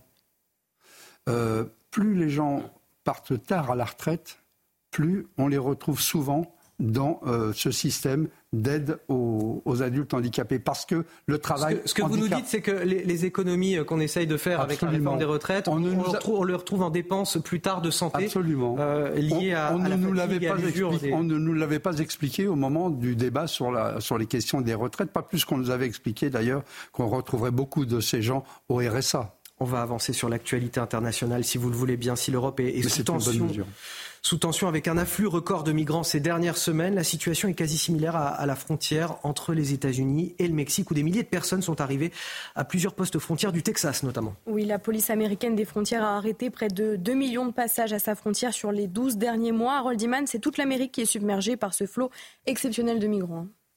Oui, tous les migrants sont interceptés pratiquement. Euh, parce que la frontière du Rio Grande est quand même policée. Euh, c'est le gros fleuve qui sépare le Texas euh, du euh, Mexique. Et il y a même des noyades quotidiennes. Donc, à une autre échelle, ça ressemble un peu à ce qui se passe en, Méditerranée. Mais le nombre de personnes est très élevé et ils viennent de l'Amérique centrale et traversent le Mexique. Et le Mexique n'arrive plus à les contenir parce qu'ils ont essayé assez longtemps de les bloquer à la frontière sud du Mexique. Mais, et, maintenant se rajoutent les Vénézuéliens. Et eux sont le nouveau facteur parce qu'ils euh, sont euh, euh, plusieurs centaines de milliers aux États-Unis. Et tout ce monde arrive au Texas et euh, ils sont euh, soit hébergés à El Paso, soit ils, sont, ils montent jusqu'à la ville de New York où ils sont hébergés. Traditionnellement, New York ne posait pas vraiment de questions aux gens qui étaient sur son territoire. On les soignait dans les cliniques euh, publiques, etc. Donc maintenant, tout a changé. El Paso crie à l'aide et le maire de New York démocrate crie à l'aide qu'il a beaucoup trop de euh, réfugiés à gérer. Euh, et euh, à part cette exception vénézuélienne, où ils ont le droit de travailler pendant 18 mois, les autres, ce n'est pas la même chose. Ils sont en attente. Donc, on ne peut plus les les maintenir. Le coût est, est, ruineux pour le budget de New York qui est déjà ruiné. Et sur la frontière elle-même, on a augmenté un petit peu la présence euh, fédérale. Il y a de l'armée, hein, il y a la garde nationale, mais elle, n'est pas en contact jamais avec les euh, migrants qui la prennent des trains euh, depuis le Mexique. Mais ils soutiennent la force, la police aux frontières. Donc tout cela fait qu'on stoppe tout le monde et on ne sait pas comment les gérer derrière. Merci euh, Harold Iman pour ces euh, euh, précisions. Vous restez avec nous sur CNews. On va marquer une courte pause. On reviendra sur l'actualité nationale. En ce 1er octobre, quelques petits changements. Alors il y aura moins de sel dans vos baguettes de pain si vous allez en acheter ce matin pour le petit déjeuner. Il y aura également d'autres changements. Ça concerne l'aide au logement, le prix du gaz ou encore les soins dentaires. Et on fera le point complet avec Adrien Spiteri dans notre prochain journal. 8h28 sur CNews. Dernière ligne droite de cette matinale week-end, toujours très bien entourée avec Marine Sabourin, Guillaume Bigot, André Sicodicola et Karine Durand pour la météo. Voici les titres de votre journal. À la une, ce dimanche 1er octobre est marqué par beaucoup de changements. Euh, l'aide au logement, le prix du gaz ou encore les soins dentaires. Euh, pour certains, on y gagne, pour d'autres, on y perd et on fera le point complet dès le début de ce journal avec Adrien Spiteri. Ce chiffre absolument délirant à présent, la taxe de séjour en Ile-de-France qui devrait augmenter de 200% en 2024. Il s'agit, semble-t-il, de financer les transports publics. Évidemment, les hôteliers sont vent debout. Nous verrons tout ça dans, ce journal puisqu'on sera avec Franck Delvaux, président de l'Union des métiers des industries de l'hôtellerie en Ile-de-France. Et puis ils sont l'un des symboles de, la capitale. Quel sera le sort des bouquinistes de Paris? Sommet de retirer des centaines de boîtes vertes avant la cérémonie d'ouverture des JO. Un retrait nécessaire pour des questions de sécurité. La mairie de Paris et l'État ont tenté d'apaiser les tensions cette semaine. Les bouquinistes sont-ils satisfaits? Vous les entendrez dans notre reportage. Alors, qui dit 1er octobre, forcément, dit changement, euh, des changements plus ou moins digestes, plus ou moins agréables. Et on va voir ça avec vous, Adrien Spiteri. Quels sont-ils?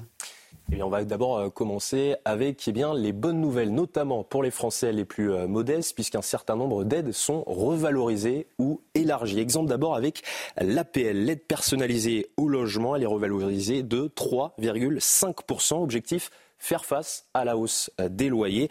Autre changement, le plafond du LEP, le livret d'épargne populaire, il passe de 7 700 à 10 000 euros. Son taux d'intérêt, lui, ne change pas et reste à 6 Et puis l'aide également versée aux personnes en situation de handicap ayant des revenus euh, modestes, appelés AAH, est désormais déconjugalisée. Alors qu'est-ce que cela veut dire? Eh bien qu'elle est attribuée et calculée sans tenir compte des revenus du conjoint. Alors on ferme cette page bonne nouvelle et on aborde maintenant eh bien, des sujets un peu moins réjouissants, des sujets euh, qui fâchent avec notamment eh l'augmentation du prix du gaz, plus 9,21 euros le mégawattheure. Mais ce n'est pas la seule augmentation en ce début euh, du mois d'octobre puisque le coût des livraisons de livres également achetés sur Internet va augmenter. Dans le détail, pour une commande inférieure à 35 euros, eh des frais de livraison sont désormais obligatoires. Objectif encourager les ventes en librairie physique et puis également les soins dentaires sont également moins bien remboursés par la sécurité sociale à hauteur de 60% contre 70% auparavant. Enfin, on ne pouvait pas parler eh de ces changements au début euh, du mois d'octobre sans aborder eh bien, la baguette euh, de pain. Les boulangers doivent désormais réduire eh la teneur en sel, soit 1,4 g de sel pour 100 g de pain. Alors cela aura-t-il un impact sur le goût À vous de juger. Rendez-vous dans vos boulangeries dans quelques minutes pour le petit déjeuner du dimanche matin. Merci Adrien euh, Spiteri. Euh, bon, quand je mets tout ça dans la balance, j'ai quand même l'impression qu'on n'est pas très gâté par ces changements du 1er octobre. Euh, André Sicodicola, s'il y a quelque chose que vous deviez retenir là de ces changements, ce serait quoi? Qu'on prend d'une main ce qu'on enlève de l'autre. Ce qu'on donne, pardon, on donne d'une main ce qu'on enlève de l'autre. Je prends les APL. C'est une bonne chose que les APL augmentent. Mais dans le même temps, le prix du gaz augmente, le prix de l'électricité augmente. C'est-à-dire que les gens qui sont dans les logements voient leur facture énergétique exploser. Il y a quand même en France 5 millions, euh, un peu plus de 5 millions de foyers qui sont en précarité énergétique. Ça veut dire 12 millions de personnes qui vivent mal parce qu'ils n'arrivent pas à se chauffer suffisamment, etc. etc. Le gaz qui augmente là maintenant, euh, ça représente en 10 ans 151% d'augmentation. Quand on regarde la courbe des salaires depuis 10 ans, on a vraiment une distorsion absolument monumentale. Donc, on donne d'une main ce qu'on reprend de l'autre, et tout ça, pour en arriver au bout du compte, par des inégalités qui sont toujours de plus en plus importantes. Euh, Guillaume Bigot, je reprends l'expression que vous m'aviez sortie tout à l'heure. Vous m'aviez parlé de jeu de bonne taux, c'est un petit peu ça? Oui, mais c'est la même chose que de, donner d'une main ce qu'on reprend de l'autre. Parce que, et si on reprend votre exemple qui est excellent sur, le, sur les APL, euh, Emmanuel Macron avait commencé par baisser les APL en 2017 fortement. Donc, un, il y a baisse des APL fortement. Deux, il y a augmentation des loyers. Et trois, il y a augmentation de l'inflation, et notamment par l'inflation énergétique. Donc, euh, oui, c'est en réalité. Un tour de passe-passe qui est assez qui est assez grossier. Le plus important à comprendre, me semble-t-il, c'est que tout ça, c'est vraiment tout augmente, si vous voulez, c'est le phénomène de l'inflation, tout augmente, sauf les salaires. Et en fait, il y a les super profits qui augmentent, ils ne sont pas taxés et les salaires qui, restent bas et l'énergie qui augmente. Et c'est un phénomène absolument artificiel, ça c'est aussi important à, comprendre, parce que c'est lié à la fois à la politique énergétique absurde et nucléaire absurde du gouvernement, et c'est aussi lié euh, à la guerre en Ukraine et à des, sanctions qui n'aident même pas les Ukrainiens. Et alors, parmi ce qu'on reprend de l'autre main, euh, concrètement, là, il y a la taxe de séjour pour les hôteliers. Euh, ce sera à partir de 2024, un, chiffre absolument délirant, mirobolant. La taxe de séjour, elle pourrait augmenter en Ile-de-France de 200% en 2024. Ça veut dire qu'elle pourrait triplé. Il s'agit euh, de financer les transports publics. Évidemment, les hôteliers sont vent debout et on est ce matin avec euh, leur représentant, euh, Franck Delvaux. Bonjour, merci d'être avec nous. Vous êtes, je le rappelle, président de l'Union des métiers des industries de l'hôtellerie en Ile-de-France. Et vous dénoncez ce matin, vous faites partie de ceux qui dénoncent un, matraquage fiscal. Oui, bah évidemment. Donc, vous l'avez dit, c'est un triplement. Alors, par exemple, pour un palace, on va passer de 5 euros à 15 euros de taxe de séjour. Alors peut-être pour un palace, ça peut passer, mais par contre, les hôtels 3 étoiles, on va être de 1,90€ à 5,70€. Donc quand vous êtes par exemple une famille qui vient dans un hôtel 3 étoiles, eh bien ça va faire quand même une augmentation importante et ce n'est pas une bonne nouvelle pour les 2300 hôtels de Paris-Île-de-France. Et vous avez d'autres euh, taxes qui pèsent aussi sur euh, vos activités? Alors, eh ben, on n'a pas parlé du versement mobilité, puisqu'il y a également l'augmentation du versement mobilité de plus de 8% pour toutes les entreprises de, plus de 11 salariés. Donc quand même, dans l'hôtellerie, il y a un certain nombre euh, d'hôtels. Euh, je rappelle qu'il y a 2300 hôtels à Paris-Île-de-France qui ont plus de 11 salariés et donc leur taxe de mobilité va augmenter de 8%. Mais vous ne comprenez pas que cet argent soit utilisé pour les transports publics? Parce que les touristes qui viennent vous voir dans vos hôtels, dans vos restaurants, euh, ils ont besoin d'utiliser ces transports publics pour vous rejoindre. Oui, alors ça c'est dans un deuxième temps. Il y a le premier temps de l'augmentation, ça fait jamais plaisir on est quand même dans un secteur où on est déjà beaucoup taxé. Vous parliez un peu tout à l'heure de l'augmentation du gaz. Euh, je voulais rappeler que chez nous, rien n'est réglé au niveau de nos factures d'énergie pour tous ceux qui ont un compteur euh, supérieur à 36 kWh. Mais donc après, il faut voir comment cette taxe de séjour va, être tracée. Alors effectivement, si on améliore les conditions de transport, d'ailleurs pour nos touristes, mais aussi pour nos équipes, je rappelle que beaucoup euh, de, de travailleurs qui sont dans l'hôtellerie, la restauration, travaillent dans Paris, mais habitent hors Paris, habitent dans les départements limitrophes. Donc si on a des transports qui sont plus ponctuels, euh, plus sécurisés et modernisés, euh, voilà, c'est surtout sur ça qu'on va être attentif. Il faut vraiment que cette augmentation sert à améliorer les transports en Ile-de-France. Vous avez euh, une autre solution plutôt que d'alourdir cette taxe? Bah, Une autre piste de financement, c'est ça que je voulais dire. Bah, une, autre piste, non, nous, on serait plutôt pour avoir moins de taxes. Je vous dis, on se bat aussi pour euh, nos factures énergétiques. Donc, euh, je ne sais pas, est-ce qu'on peut améliorer les transports sans, sans augmenter la taxe de séjour? Voilà, je, je lance un débat. Mais on entend effectivement votre, votre lassitude, parce que vous avez été un secteur euh, très lourdement touché ces dernières années, euh, dans la capitale, en Ile-de-France notamment, à cause de, de, la crise sanitaire. Et on entend votre euh, colère ce matin, en tout cas, Franck Delvaux. Merci d'avoir accepté de témoigner chez nous dans la matinale de, de CNews. Dans le reste de l'actualité à présent, Éric Ciotti, qui étrit la politique du gouvernement. On en parlait ce matin, le chef de file des, des Républicains, qui critiquait vertement le, le, budget 2024 dans les colonnes du Parisien. mais Marine, pas que. Oui, le président euh, LR revient également sur le projet de loi euh, immigration, le grand projet de la rentrée du gouvernement qui rencontre encore la forte opposition euh, de la droite. La droite qui regrette de ne pas voir ses propositions prises en compte. Voici ces mots. On en est à un degré zéro de la consultation. Nous n'accepterons jamais, sous quelque forme que ce soit, l'extension des principes de régularisation des clandestins.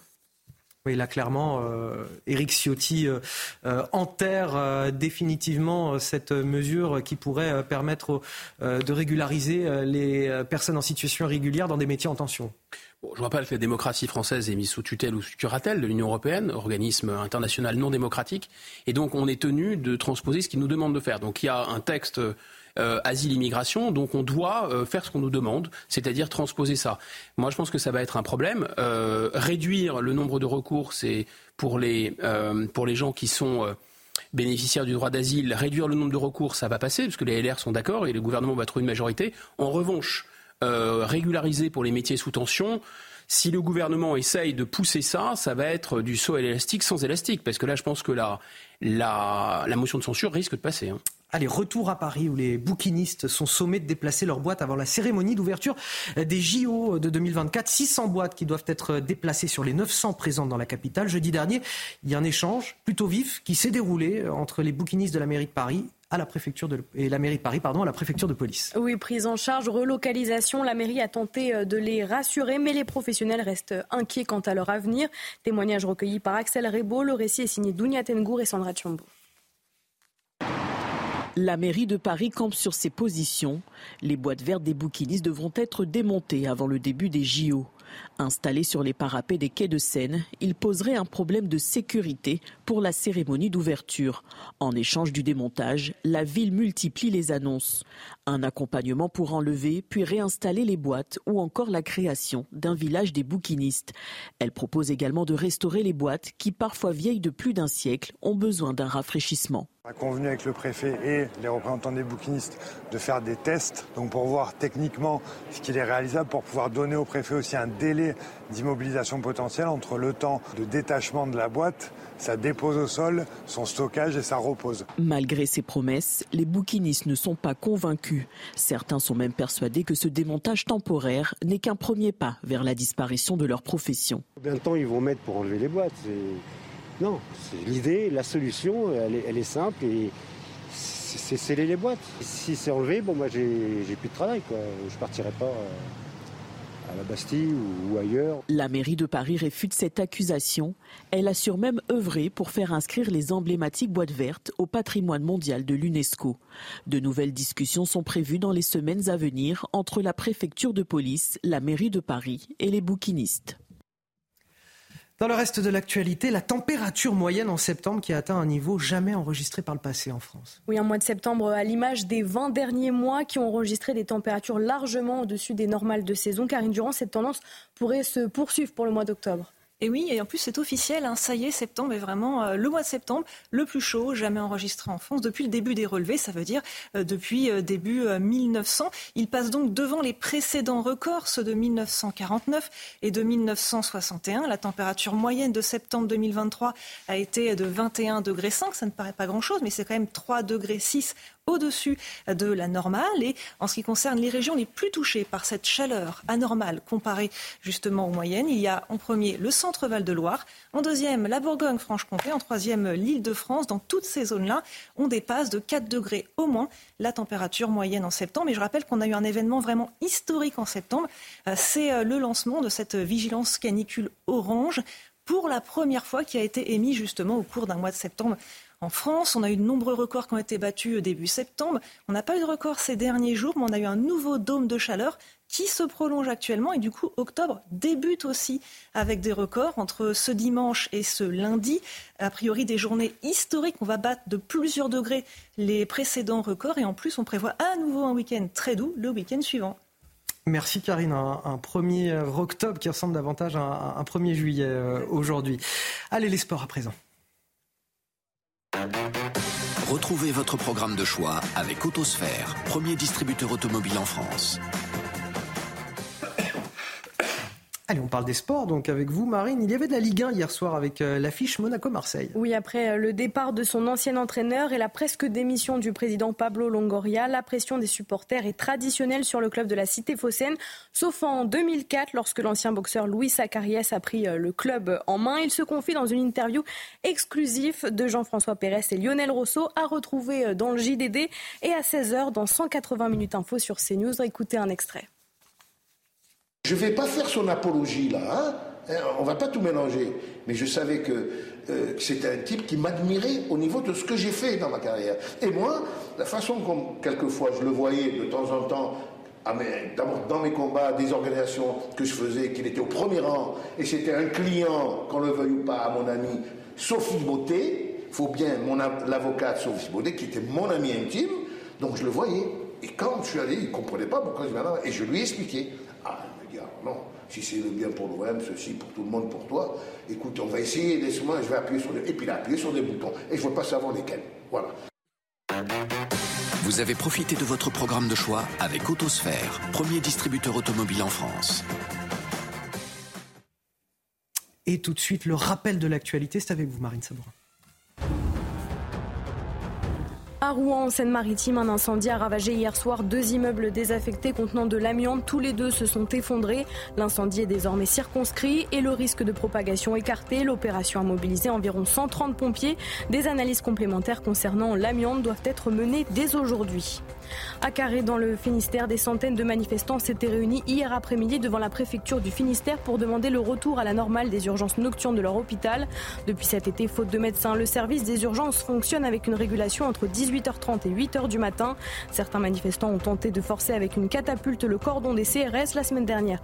Une fillette de 6 mois est décédée et n'avait pas pu être prise directement en charge aux urgences. Le CHU de Brest lui nie tout lien avec la fermeture partielle des urgences. Et puis dans l'affaire du braquage de la bijouterie Piaget à Paris le 1er août dernier. Six personnes ont été mises en examen hier, accusées d'avoir braqué la bijouterie pour un butin estimé entre 10 et 15 millions d'euros. Parmi les interpellés figure un individu de 66 ans, déjà condamné à 12 ans de prison pour le braquage de la bijouterie Chopard en 2009. Elle arrive tel un rayon de soleil sur le plateau de la matinale week-end? Sonia Mabrouk ça me fait toujours extrêmement plaisir de vous voir. C'est ça que je dis ça. Euh, vous, euh, vous serez tout à l'heure à, 10h dans le grand rendez-vous CNews Europe 1 Les Échos, la grande interview politique du week-end sur nos antennes.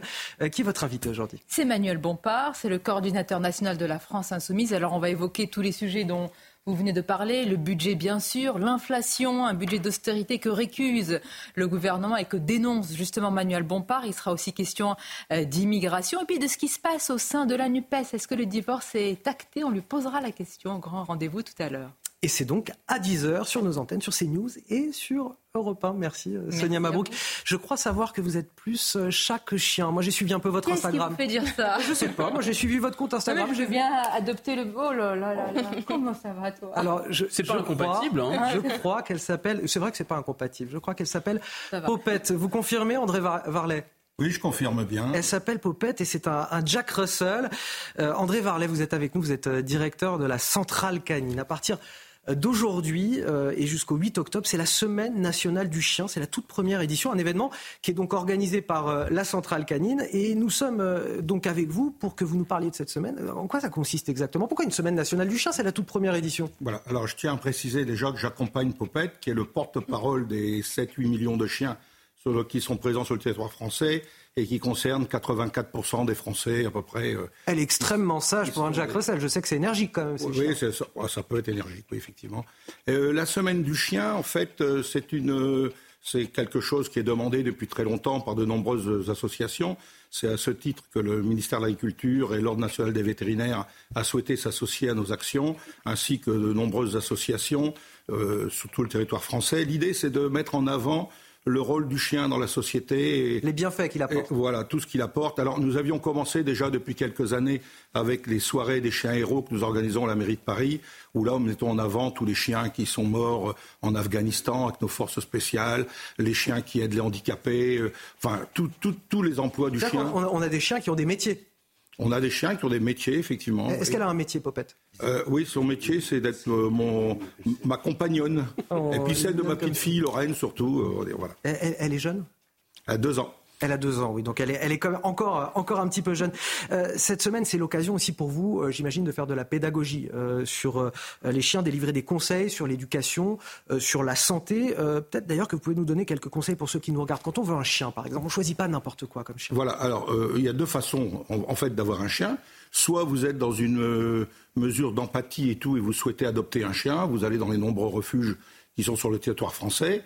Ou faites le choix d'avoir un chien par exemple, d'avoir un chien de race qui vous garantisse, quand il est adulte, d'avoir un chien qui corresponde à la taille et au comportement que vous recherchez. Et à ce titre-là, effectivement, euh, euh, c'est surtout d'avoir un chien qui corresponde à vos besoins parce que... Oui, c'est vrai qu'il faut prendre en compte le métier, la profession qu'on exerce, euh, le logement dans lequel on vit, l'environnement extérieur. Les moyens, les moyens également. Les moyens. c'est un coût avec l'alimentation, avec les frais vétérinaires.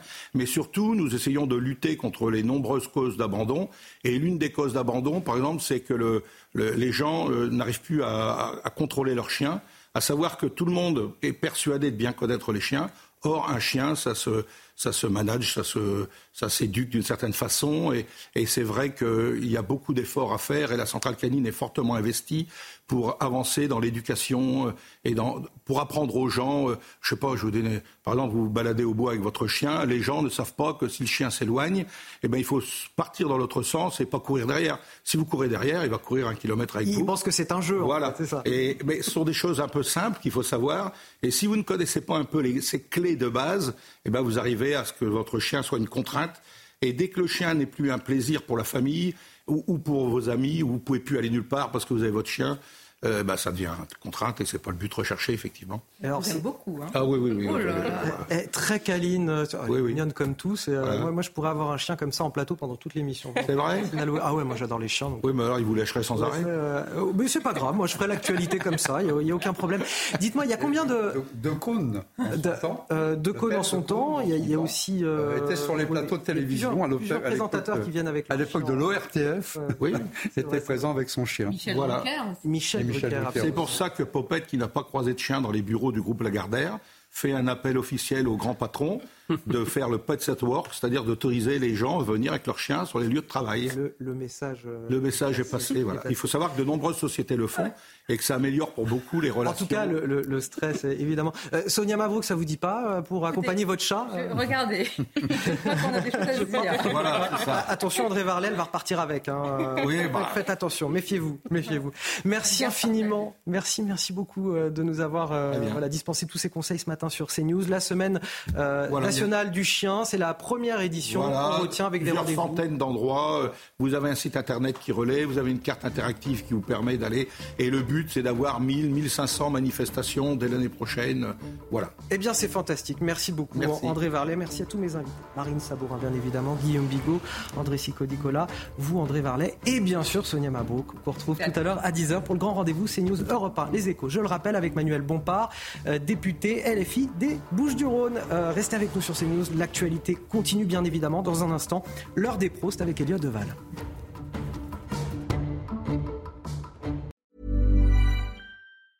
Hey, it's Danny Pellegrino from Everything Iconic.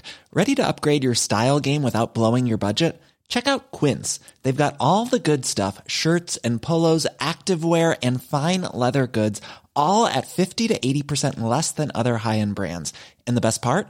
They're all about safe, ethical, and responsible manufacturing. Get that luxury vibe without the luxury price tag. Hit up quince.com slash upgrade for free shipping and 365 day returns on your next order. That's quince.com slash upgrade.